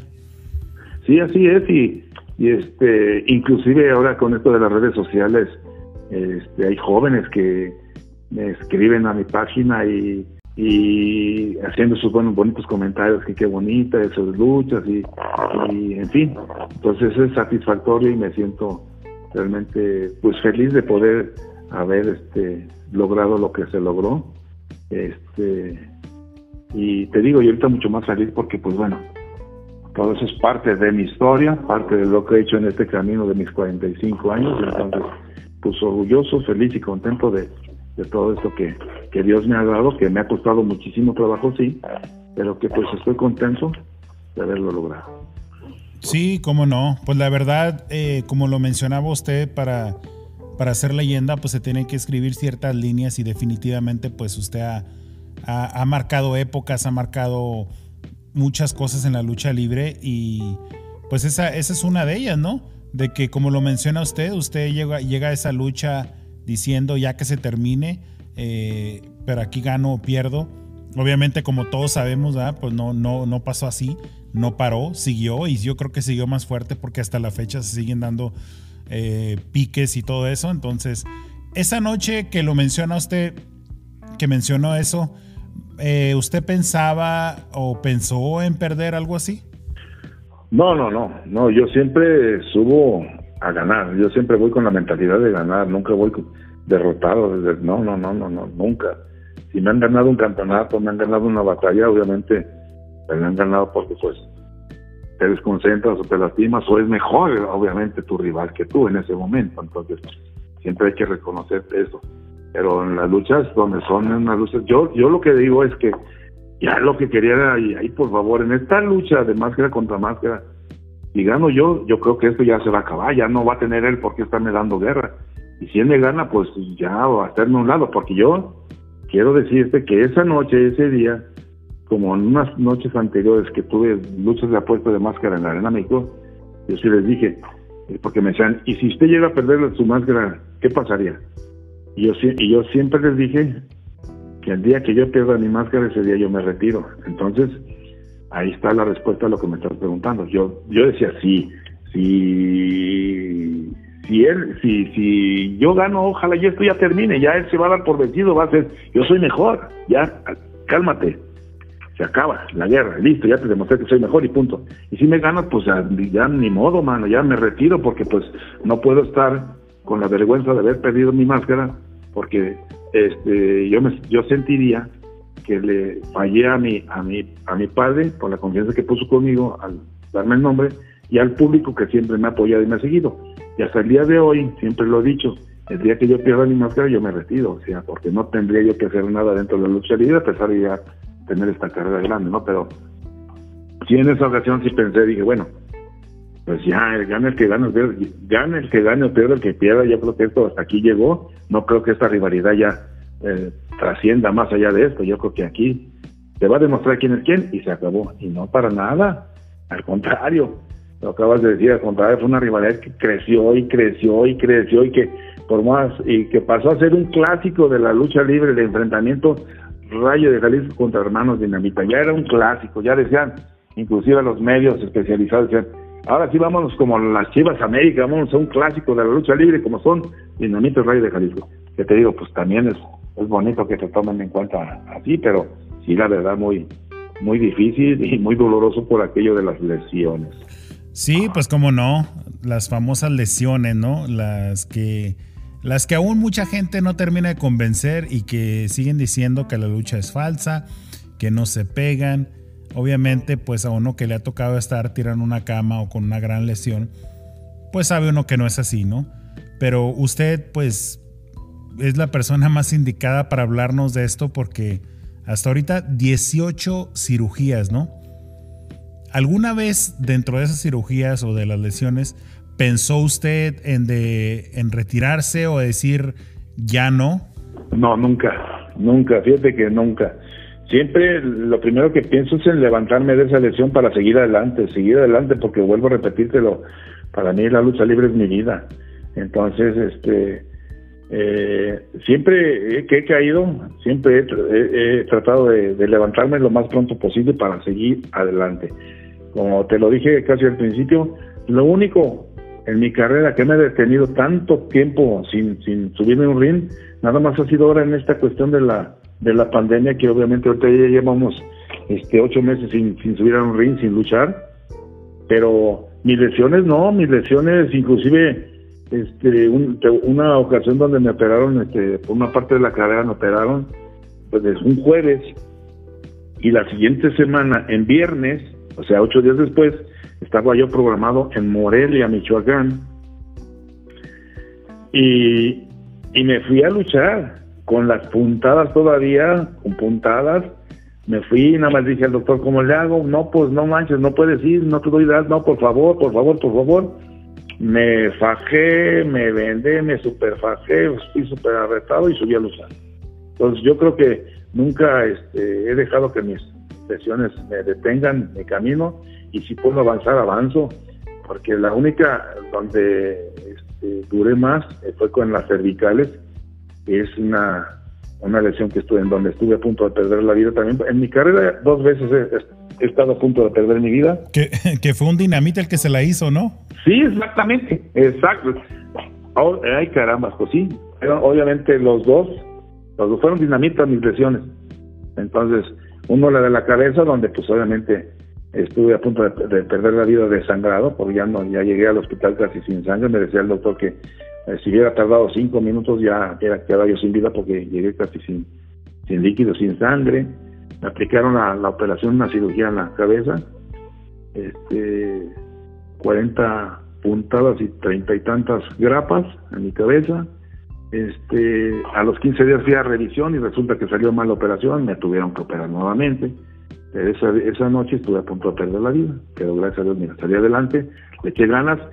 Todavía cuando regresé al ring, me ponía la máscara y me dolía mi, mi, cabeza por la presión que ejercía mi máscara en mi cabeza. Imagínate que regreso muy pronto siempre de mis lesiones porque pues no, no me han detenido. En las, en las cervicales también pasó lo mismo. En las cervicales yo siempre se lo dije y se lo dije él en su cara, dije tú aplicaste este castigo no para ganarme, sino para retirarme como siempre lo dijiste, tú lo que querías era retirarme y, acabar con mi carrera y estuviste a punto, gracias a Dios no se pudo. Pero fue una noche también muy, muy fuerte porque parecía como las películas me aplica el martinete, de repente abrí los ojos y vi al doctor, los compañeros alrededor de mí en medio ring, de, repente me desmayé, desperté, ya iba en la camilla, me desmayé, ya estaba en la enfermería, me desmayé, ya estaba en la, ambulancia, me desmayé, ya estaba en el hospital y así, era que se me iba la luz, regresaba, hasta que, este, y luego duré 28 días paralítico totalmente, no movía absolutamente nada, me daban de comer en la boca, en fin, todo, porque no podía mover ni mis brazos, ni mi pierna, ni nada. 28 días así, y, no me da vergüenza decirlo, diario, a diario lloraba yo pidiendo a Dios pues, una oportunidad, porque caramba, no quiere quedarme así.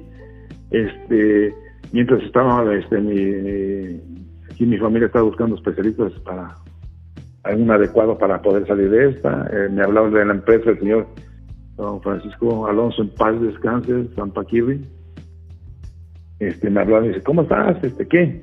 Este, listo para la cirugía, le dije, no inventes, me te olvidaste de mí aquí, me dejaste, pero no importa. Y yo sentido, ya le dije, no, pues yo mi salud va primero y me vale queso lo que yo gaste. Y no, no, no, cállate, calma. Mira, ¿quieres? Ya conseguir el especialista, conseguir, la, conseguir todo. ¿Quieres? Claro que sí. Al día siguiente agarré una ambulancia, de la ambulancia al aeropuerto, del aeropuerto una ambulancia, de la ambulancia al hospital. Llegué ese día y al día siguiente este, la, cirugía, en la que duró 11 horas, este, la más eh, difícil de mi vida este, y la más dolorosa de mi vida, muy dolorosa, este, porque resulta que cuando desperté los dolores eran intensos, cuando después de la cirugía eran dolores intensos, pero fuertes, que no le deseo a nadie, pero fuertes. Me tuvieron que poner morfina. Dije, el doctor, no aguántome. Entonces le dijo la enfermera, póngale morfina. Me le pusieron una dosis ahí y ya como que, sí, pero no. Seguía el dolor, fue tremendo, tremendo, tremendo. De esas veces que te salen las lágrimas sin querer, o sea, caramba, ¿y ahora qué? Entonces le digo a mi señora que estaba a mi lado, le digo, ¿sabes qué? No aguanto el dolor. Y le habló al doctor el doctor dijo, póngale otra dosis de morfina. Le dije, no, doctor. No, sabes que no. Es para, no, no, no me pongas nada. Le dije, porque no me quitas el dolor y, y todo me da vueltas. Digo, la cama da vueltas, todo el cuarto da vueltas, me siento súper mareado. No, no, no quiero nada. Eso que, que, no sé, déjame así. Pues eh, Dios es muy grande, se compadeció de mí, o me desmayó, no sé qué pasaría, pero me quedé dormido con todo el dolor que tenía me quedé dormido. Ya en la madrugada me desperté con dolores, dolores y me los guardé, me lo guardé, me lo guardé. Al segundo día, este, 48 horas, pasaron, ya llegó el doctor, ¿cómo sigues? Los dolores, pues ya va menos, ya. Dice, ¿sabes qué? Este, te voy a decir una cosa. Dice, lo que estaba pasando contigo y los dolores tan intensos es porque tu organismo estaba rechazando el, implante, los, este, la placa y los injertos. Por eso la estaba rechazando y ahorita ya ya pasamos esa etapa, estamos 48 horas para ver, pero tú ya la vencaste. Y yo en mi cabeza dije, ¡eh, desgraciado doctor, me lo hubieras dicho antes, no, que no sabe ni qué onda. Pero gracias a Dios brinqué esa primera prueba, después yo lo que le pedí a Dios era darme oportunidad de, de poder caminar, porque decía el doctor, se acabó tu carrera, si puedes caminar, bendito sea Dios, pero no, ya no vas a poder ni siquiera correr ni nada. O sea, olvídate de, que vuelvas a hacer tu vida como era. Entonces yo sí le pedí a Dios que me diera chance de, dar un paso, dame chance de dar un paso, Dios mío, y yo me encargo de dar el segundo y dar el tercero, por favor. Y así me la pasé tres meses, le pedí al doctor que me diera chance de, hacer ejercicio, me dijo que no, y obviamente no podía yo hacerlo porque todavía no me podía parar ni yo solo, ocupaba bastones y que me ayudaran por los mareos y dolores, pero así empecé poquito a poquito. Cuatro meses dije, voy a regresar, me dice, doctor, estás loco, no puedes. Y pues obviamente nada más era, así está gritando yo que quería regresar, pero yo obviamente yo me sentía muy mal. Este, ya total que me explicaba todo, nos agarrábamos unos agarrones en la consulta de hasta de tres horas, cuatro horas, y pues ya este, hasta que luego me, mostró, mira, tú para que estés al 100% ya, con tu, ya esto, ya este, este, y ahora sí, ya como debe de ser la operación, esté soldado ahora sí todos los, los injertos y demás, tardan 18 meses en solidificar, o sea, año y medio para que solidifiquen el hueso ya quede como debe de ser. Antes no. Por favor, por favor, por favor. Y yo no sé, fue un milagro de Dios, pude caminar un paso, pude caminar dos, le eché todas las ganas del mundo y casi a los seis meses regresé al ring, no al 100%, y eso es cosa que el público no lo sabe, no regresé al 100%, sino regresé por, por el corazón, por las ganas, por estar con el público, por sentir su calor, sus aplausos, su grito. Por eso me presenté. Y fue lo que me dio la adrenalina suficiente para seguir adelante. Pero sí, realmente, el primer año, el, después de la operación, el siguiente medio año sí estuvo como que difícil, pero te acostumbras. Pero gracias a Dios, mira, este, salimos adelante de toda esa lesión bastante fuerte, pero sí, realmente el haberme enfrentado a los hermanos Dinamita fue todo una odisea, todo una odisea. Sí, claro que sí, y sinceramente se lo digo, tiene usted todo mi respeto, porque solamente uno que ha estado lesionado sabe qué se siente, sabe qué es no poderse mover, sabe qué es estar con dolor, y mucha gente lo dice, ¿no? Los luchadores tienen un, una tolerancia al dolor mayor a otra gente. Y es verdad, pero hay de lesiones a lesiones. Una lesión como esa donde está ya eh, literalmente al borde de quedar inválido de todo eso, eh, es muy fuerte. Yo me puedo imaginar una operación así, yo me puedo imaginar el dolor. Pero definitivamente usted tiene toda mi admiración. Es, es algo sumamente importante que lo, que usted lo haya soportado de esa forma y no nada más soportado, sino con la mentalidad de que voy a salir adelante. Eso definitivamente pues no cualquiera lo hace, ¿no? A mí me llamó mucho la atención cuando usted se lesiona, eh, que se abre la frente con la cuerda. Eh, mucha gente, lo sigo repitiendo, lo sigo diciendo, mucha gente dice, ¿por qué, ¿por qué no se quitan cuando se lanzan? ¿Que ¿Por qué no se pegan de de veras? Que porque he escuchado de todo hasta que la sangre es de mentiras, es una cápsula de, pintura. Esa vez que usted se lesiona, a mí me llamó mucho la atención de la forma en que reaccionaron los, sus compañeros. Eh, literalmente usted se estaba desangrando y literalmente estaba perdiendo la vida. A mí me gusta mucho escuchar esa anécdota porque ahí habla de cómo es el corazón de un luchador, de que aunque son compañeros o son enemigos en el ring, cómo reaccionaron sus compañeros, cómo la bestia le habló al doctor de que si se le pasaba algo a usted, le iba a pasar a él.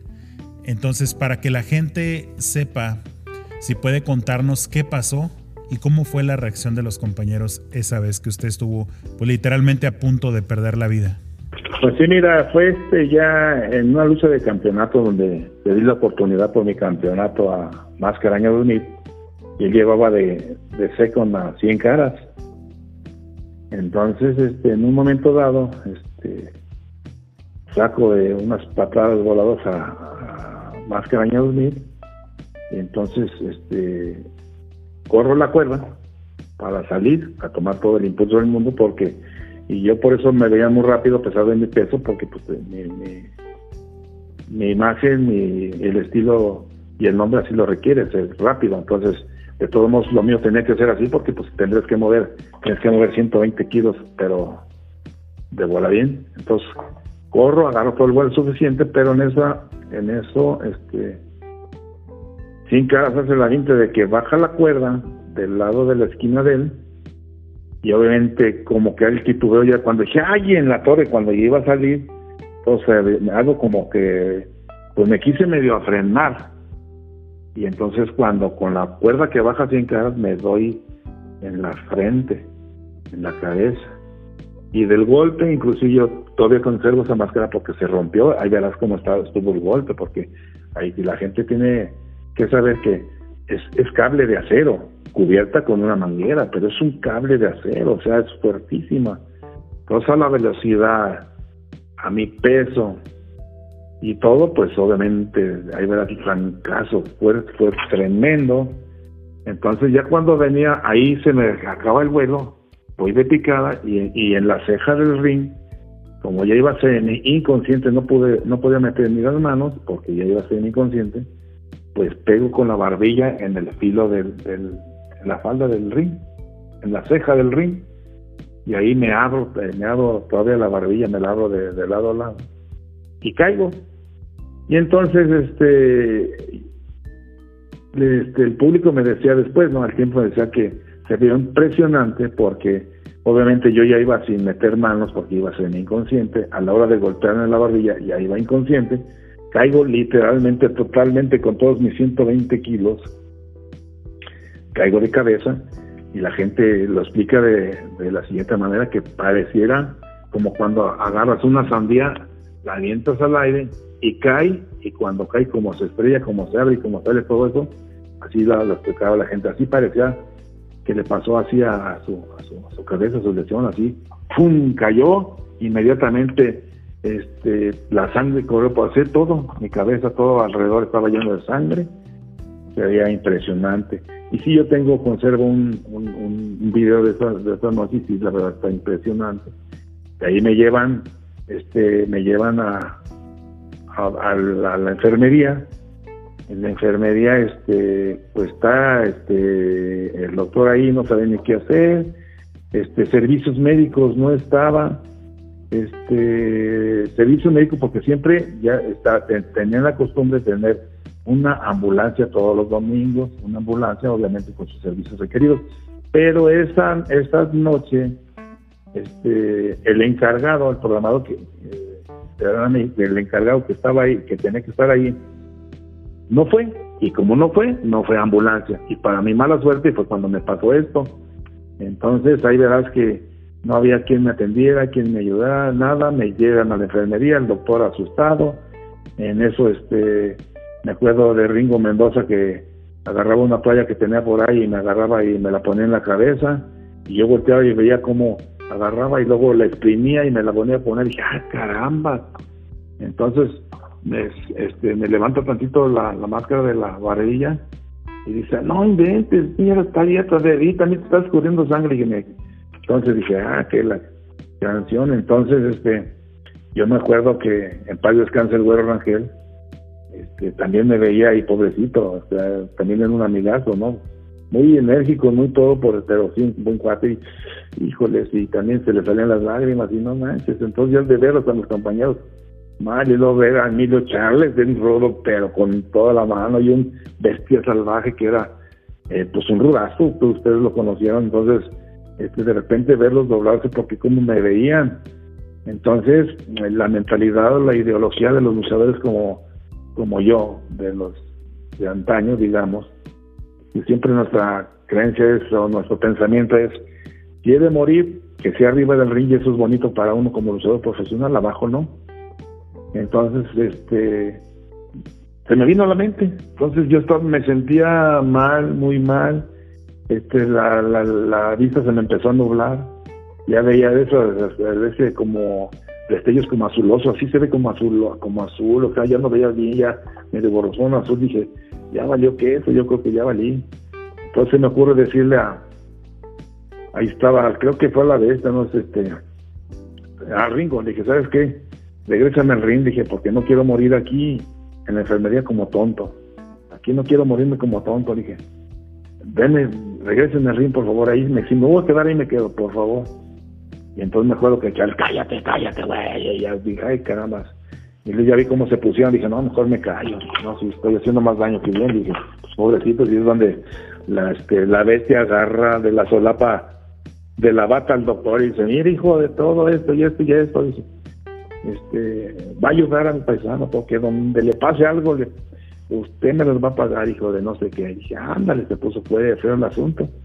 Entonces, pues ya como oí tanto desgareado y todo desorden, y dije, pues ya, como que me di por vencido, crucé mis brazos, la verdad, y cerré mis ojos y dije, bueno, sea lo que Dios quiera. Pero empecé a sentir eso como cuando vas en un elevador, como que vas para abajo, dije, ah, caramba, ese sopor así, dije, ah, caramba, y luego ya abría mis ojos, ya veía pues nublado, borroso, así azuloso, dije, pero me acordé de mis hijos, mi familia, mi mujer, y como que eso me dio un poquito para, a caramba, como generar tantito, dije, no, espérame, espérame, ¿A dónde, a dónde, a dónde, a dónde? No, no, empecé a pensar este, mis hijos, en mis señoras, mi mujer, y, justamente cuando traté de, reanimarme, justamente llegaron eh, la ambulancia y fue cuando me llevaron este, al hospital y fue cuando me aplicaron la, cirugía de emergencia y fue precisamente cuando dijo el doctor, este, ya cuando al día siguiente, ya cuando desperté, dices, ¿sabes qué? Dice, este, con mucha suerte, porque si hubieras llegado cinco minutos más tarde, cinco minutos más tarde que hubieras llegado, no la cuentas, porque ya venías, ahora sí con este, ya, ya no traías casi sangre, ibas a, fallecer desangrado. Dije, ay, me Entonces sí, este, sí, este, estuvieron, estuvieron ahí, este, apoyándome mis compañeros, ahí en la enfermería y pues, este, pues, pues, pues, ves y te sientes bien, ¿no? Porque dices, bueno, aparte de los, porque los respetos y los cariños se ganan, y yo creo que digo, bueno, siempre me he ganado siempre el respeto y el cariño a mis compañeros, porque obviamente es lo que vas a recibir y es lo que les doy, es lo que les doy. Entonces, la verdad, pues también fueron de mucha ayuda esa, noche. Yo me acuerdo que también uno que tuvo que ver muchísimo esa vez fue el este, Pompín porque resulta que donde tenían el teléfono ahí en la coliseo, porque ya se había terminado todo, y cerraron todo y les valió que estuviera yo ahí, este, cerraron la oficina donde estaba el teléfono, entonces como que se comunicaban dónde o cómo, que y se salió, había un, un teléfono de casetita allá afuera de la colisión, me dijo este este Pompín, perdón, y pues no, no servía, entonces ahí un aficionado traía un celular, préstemelo por favor, y fue como le hablaron a la, a a la ambulancia, si no, fíjate que pues también fue gracias a él, fue gracias a él que, que tuvo esa, esa cuestión de salirse a buscar un teléfono y buscar una ambulancia, y gracias a él pues este, que, se dio esa oportunidad. Sí, claro que sí, pues es una de las cosas que, lo hacen pensar a uno y que, uno siente pues bonito sobre este deporte, porque sí hay muchos accidentes, sí hay muchas lesiones, pero se entiende de que en la lucha libre es una familia. Es una familia y es una vida la que está en peligro y ya sean compañeros, rivales, referee en este caso, todos tratan de ayudarse. ¿Por qué? Porque sabe uno de que usted, tiene, usted tuvo la oportunidad de contar esto.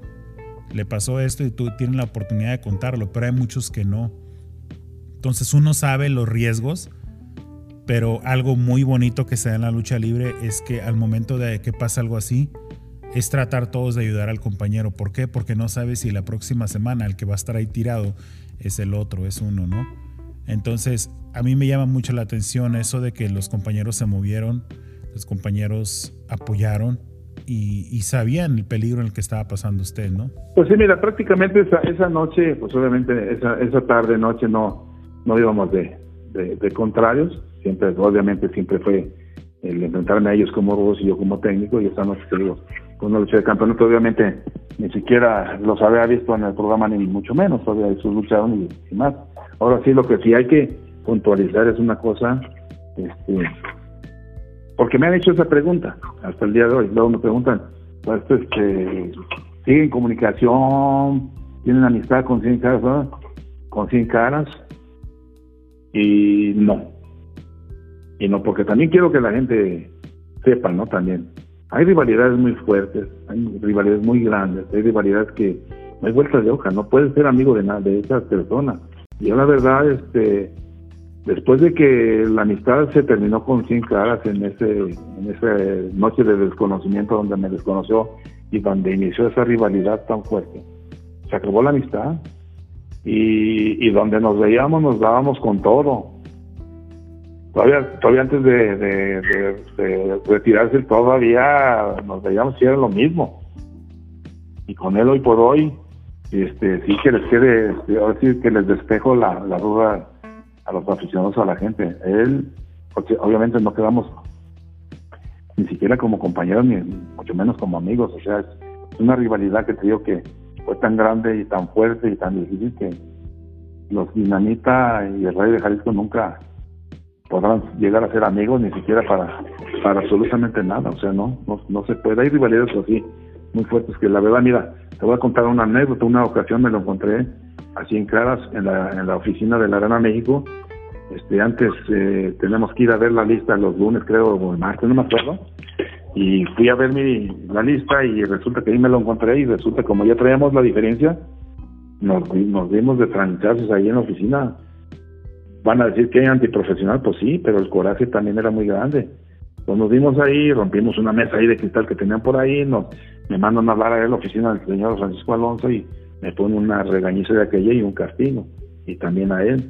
Pero pues obviamente después de ahí cambiaron, este cuate tú vente tal día y aquel puede venir tal día, pero no, no los quiero aquí juntos, hijos de portada, decía Paco. Pero sí es, había, hay, hay sus excepciones. Somos compañeros, muchos, porque tú lo sabes, tú que viviste también en el ambiente, sabes que Muchos somos compañeros, pero no somos amigos. Compañeros porque somos luchadores, subimos un ring, portamos una máscara, un equipo, pero amigos, amigos son muy pocos y amigos no, casi no, no los hay. Tú lo sabes, aquí en este ambiente es, difícil poder decir, cuento con todos mis amigos, no, somos compañeros. ¿Por qué? Porque pues en, un día, en una noche, nos va a tocar enfrentarnos, nos vamos a ver en la torre y nos tenemos que ver en la torre porque el público es el que, el público tiene que salir satisfecho de ver un, un buen encuentro de lucha libre donde vayas y no, no ahora sí como decía mi papá, si esto no es un salón de belleza, es ir a demostrar que, que tienes los conocimientos, las cualidades, la capacidad y todo para poder salir adelante. Además, tú sabes que mientras mientras este, tú sigas triunfando, tú vas teniendo un mejor lugar. Porque también luego decía, no, es que las máscaras, es que sí, mi hijo, ¿tú crees que voy a querer perder mi máscara? No inventes. El perder mi máscara es perder el sustento para mi familia, el poderles llevar una comodidad, el poder dar de comer, ¿no? Tengo que seguir adelante, sacrificándome, echándole ganas, que el público salga contento, esa es la labor de uno como profesional, que salga contento, que salga satisfecho de ver un buen encuentro, donde vea que obviamente que su boleto lo desquite, que digan, fui, a ver que se pusieron en la torre y se la pusieron. Entonces es, la labor de uno como profesional. Obviamente, vuelvo y repito, sí este, hay compañeros, pero amigos yo creo que muy, muy, muy pocos. Sí, definitivamente. O sea, yo, yo me refería al compañerismo que existe en una arena, pero pues hay de rivalidades a rivalidades. La gente a veces comenta eso de que, como, como dice usted que le han preguntado, que si son amigos y eso. Eh, no, no puedo hablar por todos, pero sí lo que sí puedo decir es que uno se calienta, es un deporte de contacto, son golpes y, y sí se llega a calentar la sangre. Hemos visto muchos ejemplos, hemos visto en vestidores nosotros, o sea, eso sí pasa. ¿Por qué? Porque no estamos jugando ahí al, a, la actuación, no estamos ahí actuando, sino, sino que es de verdad los golpes y se calientan. Eh, esa, esa rivalidad obviamente es fuera de serie y lo digo fuera de serie por el, el significado que tuvo en su tiempo, pero la durabilidad, o sea, sigue empieza esa rivalidad. Entonces es una rivalidad fuera de serie que obviamente no pueden ser amigos, no pueden ser eh, vaya por la pregunta, pero no pueden ser ni siquiera compañeros de un mismo vestidor. Y como le menciono, pues eso, eso nos ha tocado yo creo que a todos verlo. Y, no vamos muy lejos. La última vez cuando le iban a hacer el, el evento, el homenaje a Don Max, a su papá, se aparece también ahí un dinamita y hace su zafarrancho que pues fue, fue, literalmente fue falta de respeto para el evento, para su papá y pues para usted, pero se entiende de que no se quieren para nada. Entonces eso sí existe y es muy real. Sí, así es, así es. De repente hay ese tipo de faltas de faltas de respeto, este, porque no hay que confundir una cosa con otra, porque siempre hay que respetar al contrincante y sobre todo al público. El público te merece un respeto y también el, el contrincante de tu rival también se debe un respeto. Te digo yo, como siempre lo he dicho, luego me dicen, oiga, fulano contra mangano, más se aventaría o tiene miedo. Le dije, no. Yo lo que les digo, no. Yo respeto a todos. Yo respeto a todos mis compañeros, respeto a todos los luchadores, los respeto. Pero no les tengo miedo. O sea, miedo es otra cosa. No, respeto. Miedo no. Entonces no hay que confundir. Y entonces esto, aquí de repente, las faltas de respeto son, este, que han cometido de repente son fatales, ¿no? El día que el día que, le, iban a dar un reconocimiento a mi compadre en varios descanse en la Arena México, llega Steve y se lo rompe en la cabeza, ¿tú crees que sentí bonito? Pues claro que no. Ahora, este, tenemos sangre en las venas, obviamente, tú subes a demostrar que tú eres tú, importándote este, poco el que esté enfrente o al lado, tú, tienes que demostrar lo tuyo, tienes que sacar este, esa casta, entonces, pues ahí es donde te demuestran las diferencias de un elemento a otro, no que uno sube sin sin casta, sin ganas, sin corazón, sin coraje, sin actitud a otro que llega con, con todas las ganas de querer ser y los que ya son de seguir siendo. Ándele, usted le acaba de dar al clavo con esa frase, con todas las ganas de querer ser y los que ya son, seguir siendo. Esa es muy, muy buena, muy buena frase, maestro. Pero definitivamente, pues como le mencionaba, es un gusto y un honor tener un personaje como el suyo aquí con nosotros. Como ya lo he mencionado varias veces, pues la idea de este podcast salió sobre una lesión, sobre que me puse a pensar, ¿vale la pena o no vale la pena esto? Al instante me llega la, respuesta de que sí vale la pena por esto y por esto y por esto, por muchas cosas. Y, son cosas que se viven en la lucha libre, son cosas hermosas que a lo mejor la gente no tiene idea que pasa. Obviamente, obviamente ahorita nos ha dado un ejemplo de algunas que pues la, la verdad son unas cosas muy, muy buenas es algo fuera de serie, es algo extraordinario lo que ha vivido usted. Y sí le puedo decir que tuve la oportunidad de conocer la lucha de entrenar, de debutar, de ser luchador y, es uno de los mejores deportes. No por nada yo lo siento usted que está enamoradísimo de este deporte porque las cosas que ha vivido es para que fueran diferentes, para que otra gente cualquiera de, nosotros o cualquiera hubiera dicho, sabes que ya no quiero nada, ya paro, eh, me, voy a, me voy a matar en este deporte, entonces ya no. Y, y usted al contrario, usted ha seguido con esa pasión y definitivamente pues las, las rivalidades las ha seguido como, como lo más natural de su personaje y eso, eso siempre, siempre se agradece. ¿Por Porque eso le da fuerza y le da más auge a este deporte. Así que para mí pues es un honor, es un honor tenerlo aquí, es un honor platicar con usted, es un honor escuchar sus anécdotas y que la gente conozca un poquito más de todo lo que pasa detrás de y pues indudablemente un gran personaje como usted, pues es un privilegio tenerlo aquí.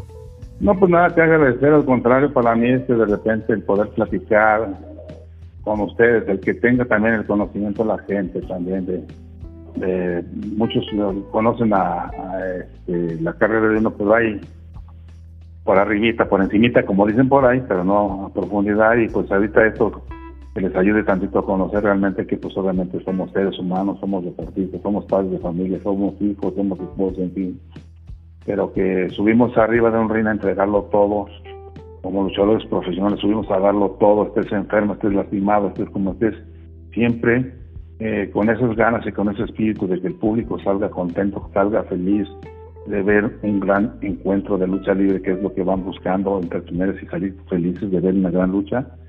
Entonces, este, nosotros nuestro compromiso como profesionales es darle esto, darle esto, darle el extra, que la gente salga satisfecha, salga contenta, salga feliz y pues, y pues para nosotros esto será la misión cumplida. Y, pues te digo, vuelvo a repetir, te agradezco también, pues no como quieras también, este, esta plática que pues eh, de repente lo haces a uno, lo hacen a uno recordar esos viejos tiempos maravillosos de esta época dorada y de sus grandes rivalidades, de sus grandes encuentros. Y sobre todo en estos momentos que te digo, ahorita me encuentro en el momento así sentimental, sabrosón, bonito de, poder decir eh, una meta que me fijé en mi vida, en mi carrera como profesional, era llegar a este número tan bonito de años cumplidos y digo, ya estamos a punto adentro, estoy súper feliz y ahora con esta entrevista poderles eh, darles un poquito de, de, despejar un poquito de las dudas del público, pues encantadísimo. Sí, claro que sí, pues agradecidos nosotros, como no tiene idea de tenerlo aquí. Tenemos una sección de hijos de leyendas, pero pues usted es una leyenda, así que pues no, aquí no aplica, aunque sea hijo de un gran luchador, pues aquí, aquí aplica su historia. Y como le dije, pues es, eh, nos da gusto de que esté bien, nos da gusto de que aunque tenga muchas lesiones, usted siga activo y siga con, con los pies en la tierra y decir quiero seguir haciendo lo que me gusta. Sabemos de que ahorita por la pandemia pues no, no hay mucha actividad, esperamos pronto verlo en un ring. Pero, ¿qué ha pensado usted? ¿Usted ha pensado de cómo vengan los meses para un retiro o tiene una fecha fija? Obviamente esto de la pandemia cambió yo creo que muchos planes de todos, pero ¿cómo, cómo está ahorita usted en esa cuestión del retiro? Mira, este, ahorita gracias a Dios por la, ahora la disciplina que Dios, eh, que mi papá me, me, inculcó, obviamente, pues eh, no fumo, no tomo, mi único vicio es este ir al gimnasio, entretenerme ahí de repente a todavía luego de repente me encuentro a los chavos, a los jóvenes, a los, y luego, oiga profesor, ¿a poco todavía va al gimnasio? ¿A poco no se aburre? No, esto es una disciplina que tienes que seguir, si te gusta, lo sigues, y papá todavía ya no podía ni caminar y lo veías en el gimnasio. digo, pues es algo que, que te gusta y es algo que lo haces ya por gusto, si no es por obligación, es por gusto. Entonces, cansado no. Entonces, ahorita, hoy por hoy, pues yo sigo en lo mismo. Yo no puedo decir, este, como lo dije al principio de mi carrera, no puedo decir si me voy a retirar en un año, en un mes, en diez años, en dos días. No, porque eso solo Dios sabe. Porque tú sabes que aquí el subirse en rines es estar corriendo el riesgo de, que subes y a lo mejor no bajas o subes y ya bajas lesionado, en fin, no sabe uno cuándo puede terminar esto, pero yo seguiré disfrutando mientras Dios me dé chance, me dé la oportunidad de seguir adelante y poder desempeñarme al 100% como lo sigo haciendo, pues yo seguiría adelante. El día que ya, ya no pueda o que de plano me sienta que ya estoy muy lastimado, muy cansado, o simplemente porque también puede llegar por cansancio, dices, pues adiós, pero ahorita mira, no te puedo decir mañana, no te puedo, no hay un plan, porque más que nada este año, este año pintaba muy bonito para mi carrera, porque este año volví a irme, eh, tenía ya este, la salida para irme a Europa tres meses, a Asia otros tres meses, y unas giras que tenía para Estados Unidos, para Bolivia y para Colombia, entonces este año venía muy bonito, pero pues desafortunadamente ahora sí que nos encontramos un rudo más más rudo que 100 caras, es este maldito, mal- la, la pandemia que nos trae heridos a todo mundo, entonces, eh, pero no, mientras- todavía hay muchos planes, muchas cosas que hacer y, espero en Dios que me dé la oportunidad de hacerlo, y sobre todo hoy por hoy, no que estos, cuando menos ocho meses de inactividad, de subirme a un ring a luchar, pues me han servido para recuperarme un poco de mis lesiones y pues estar en el gimnasio al 100%, pero pues sí, obviamente, para uno como profesional de tantos años, este, extraño mucho al público, extraño mucho las arenas, extraño mucho este, esa adrenalina que se hace o que se tiene cuando te pones el equipo y subes a luchar, obvi- obviamente se extraña muchísimo y pues ojalá, ojalá este, pues pase esto ya y ya le quede poco para poder este, nuevamente estar este, pues eh, haciendo lo que más nos gusta, que es la lucha libre y estar con todo ese maravilloso este mundo que es los aficionados a la lucha. Sí, definitivamente, como le digo, ojalá pronto lo podamos ver eh, en las funciones que han hecho de leyendas, que por cierto, muy buenas y se ve, eh, a la gente nos gusta verlos. Eh, yo creo que no voy a entrar en detalles, pero en las entradas se ve en la Arena México, cuando fue la, la de leyendas, pues se llenó. Entonces, yo creo que eso dice mucho, ¿no? Es algo que queremos ir viviendo y pues mientras podamos verlos arriba de un ring, eh, obviamente con sus capacidades para luchar, pero el simple hecho de la presencia ahí pues es muy, es muy bueno, ¿no? Sí, gracias a Dios es un es, eh, es poder tener gusto los viejos aficionados y los nuevos aficionados que eh, a los que les han inculcado eso y a los que por voz, por plática y demás les dicen, ah, mira esas luchas así ya se ha dado. Entonces es cuando yo me acuerdo también una anécdota antes de que falleciera el señor Francisco Alonso, don Paco Alonso, que un, un año antes me este, fui a verlo ahí en la oficina, ya cómo estás, y esto y el otro, y, y es lo que me dijo, dice, ¿cómo es posible? y me dio risa, ¿no? Porque lo que digo, porque dice, ¿cómo es posible que ahorita en nuestras, este, en nuestras luchas de aniversario en septiembre, que eran las buenas para la Arena México con llenos, ya tengamos años que no, medias arenas, tres cuartos cuando mucho, o nada. Y dijo, y mis viejitos en las noches este, de leyendas mexicanas se pongan hasta el gorro y dejen gente afuera, es increíble. Digo, pues es que quieren a los viejitos, pues ¿qué le vamos a hacer? Y mientras el público le, le guste, añore y extrañe, y las nuevas generaciones quieran conocer todavía esos encuentros, todavía esas figuras, pues todavía yo creo que va a haber chance, un- unos poquitos años todavía de ver este a esas leyendas, pues desafortunadamente este año no, no va a haber esa función, pero pues esperamos a ver que ahora, ahora que se retome la- las funciones en la Arena México, yo creo que la va a tener que llevar a cabo ya no en noviembre, yo creo que la va, la va a tener que adelantar esa función pues para que el público vaya vaya nuevamente a disfrutar de, la, de, sus, de, sus, de sus leyendas, no más que nada de recordar esos viejos tiempos. Sí, claro que sí. Y pues bueno, maestro, la verdad, como, como le dije anteriormente, es un gusto, es un honor tenerlo aquí, platicar con usted. Traté de hablar de cosas que yo siento que le iban a interesar a la gente, porque obviamente hablar de toda su carrera, pues no, pues nos llevaríamos muchos programas, son muchas anécdotas, pero sí agradezco que, que se haya tomado el tiempo de estar aquí con nosotros y de platicarnos su versión de muchas cosas. Pues nada que agradecer y pues mira, aquí estamos. Igual y luego nos echamos otra plática y le damos la segunda y tercera parte. Con todo gusto, maestro, sería un honor como, como siempre, pero como le digo, es, siempre bien importante hablar con personas como usted. Para la gente que lo quiera contactar para máscaras, productos, saludos, ¿dónde lo pueden contactar? Es directamente en, en mi página oficial, Radio Jalisco Oficial, ahí este, yo personalmente, pues ahorita como no hay, no hay otra cosa, en las tardes me pongo aquí a, a hacer todo y como verás, si te metes ahí a mi página oficial, pues ahí ves que también de repente les agradezco a la gente cuando hacen sus compras de mis productos o mis máscaras y demás y les subo historias, pero en fin, ahí, ahí mero, ahí mero. Ah, ok, pues invitamos a la gente que lo, lo quiera contactar, pues ahí está, ahí está el contacto para en Facebook, eh, para que adquieran una máscara, un producto, saludos, lo que ustedes quieran, pues ahí los estará atendiendo personalmente el señor. Así que, pues bueno, señoras y señores, pues esperamos que les haya gustado esta plática. Tuvimos una gran, gran leyenda, como ya pudieron escuchar. Ojalá a futuro lo vuelvamos a tener para que disfruten de más anécdotas con él. Así que tuvimos el gran gusto y el honor de tener con nosotros a el mexicanísimo Rayo de Jalisco Jr. Bueno, pues nada que agradecer, al contrario, agradecido de esta plática que espero que este, conozcan un poquito más, los que no conocen mucho de, mi trayectoria, pues conozcan un poquito más.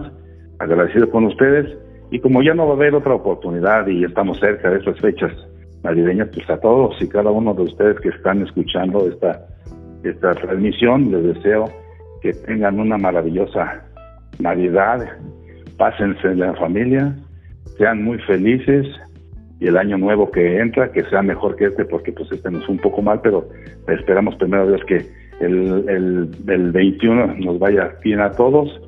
Dios me los bendiga mucho y reciban un fuerte abrazo de su amigo el mexicanísimo Rayo de Jalisco.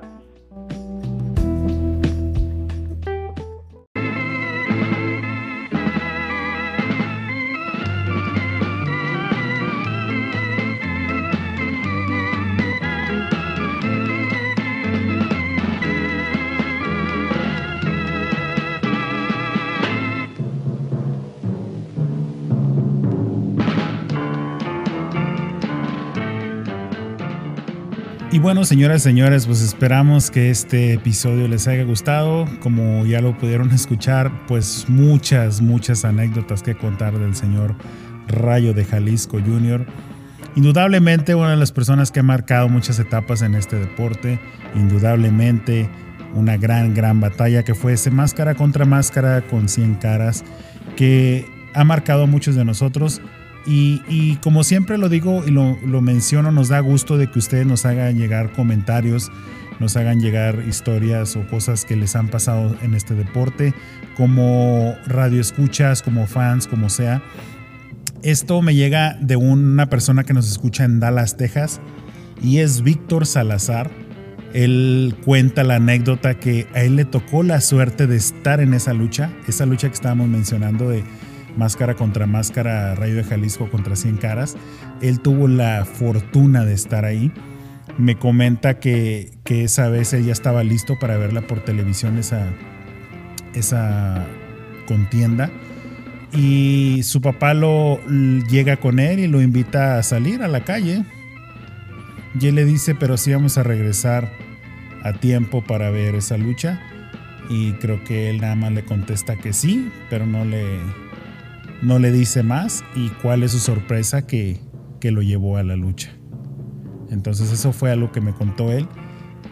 Obviamente yo sé que este, este, esta lucha es la primera, si no estoy mal ahí me corrigen, pero creo que es la primera que se hizo pago por evento en México, así que pues qué suerte y qué dicha de nuestro amigo que nos escucha en Dallas, Texas, Víctor Salazar, de que hayas tenido la, suerte de, de estar en esa lucha.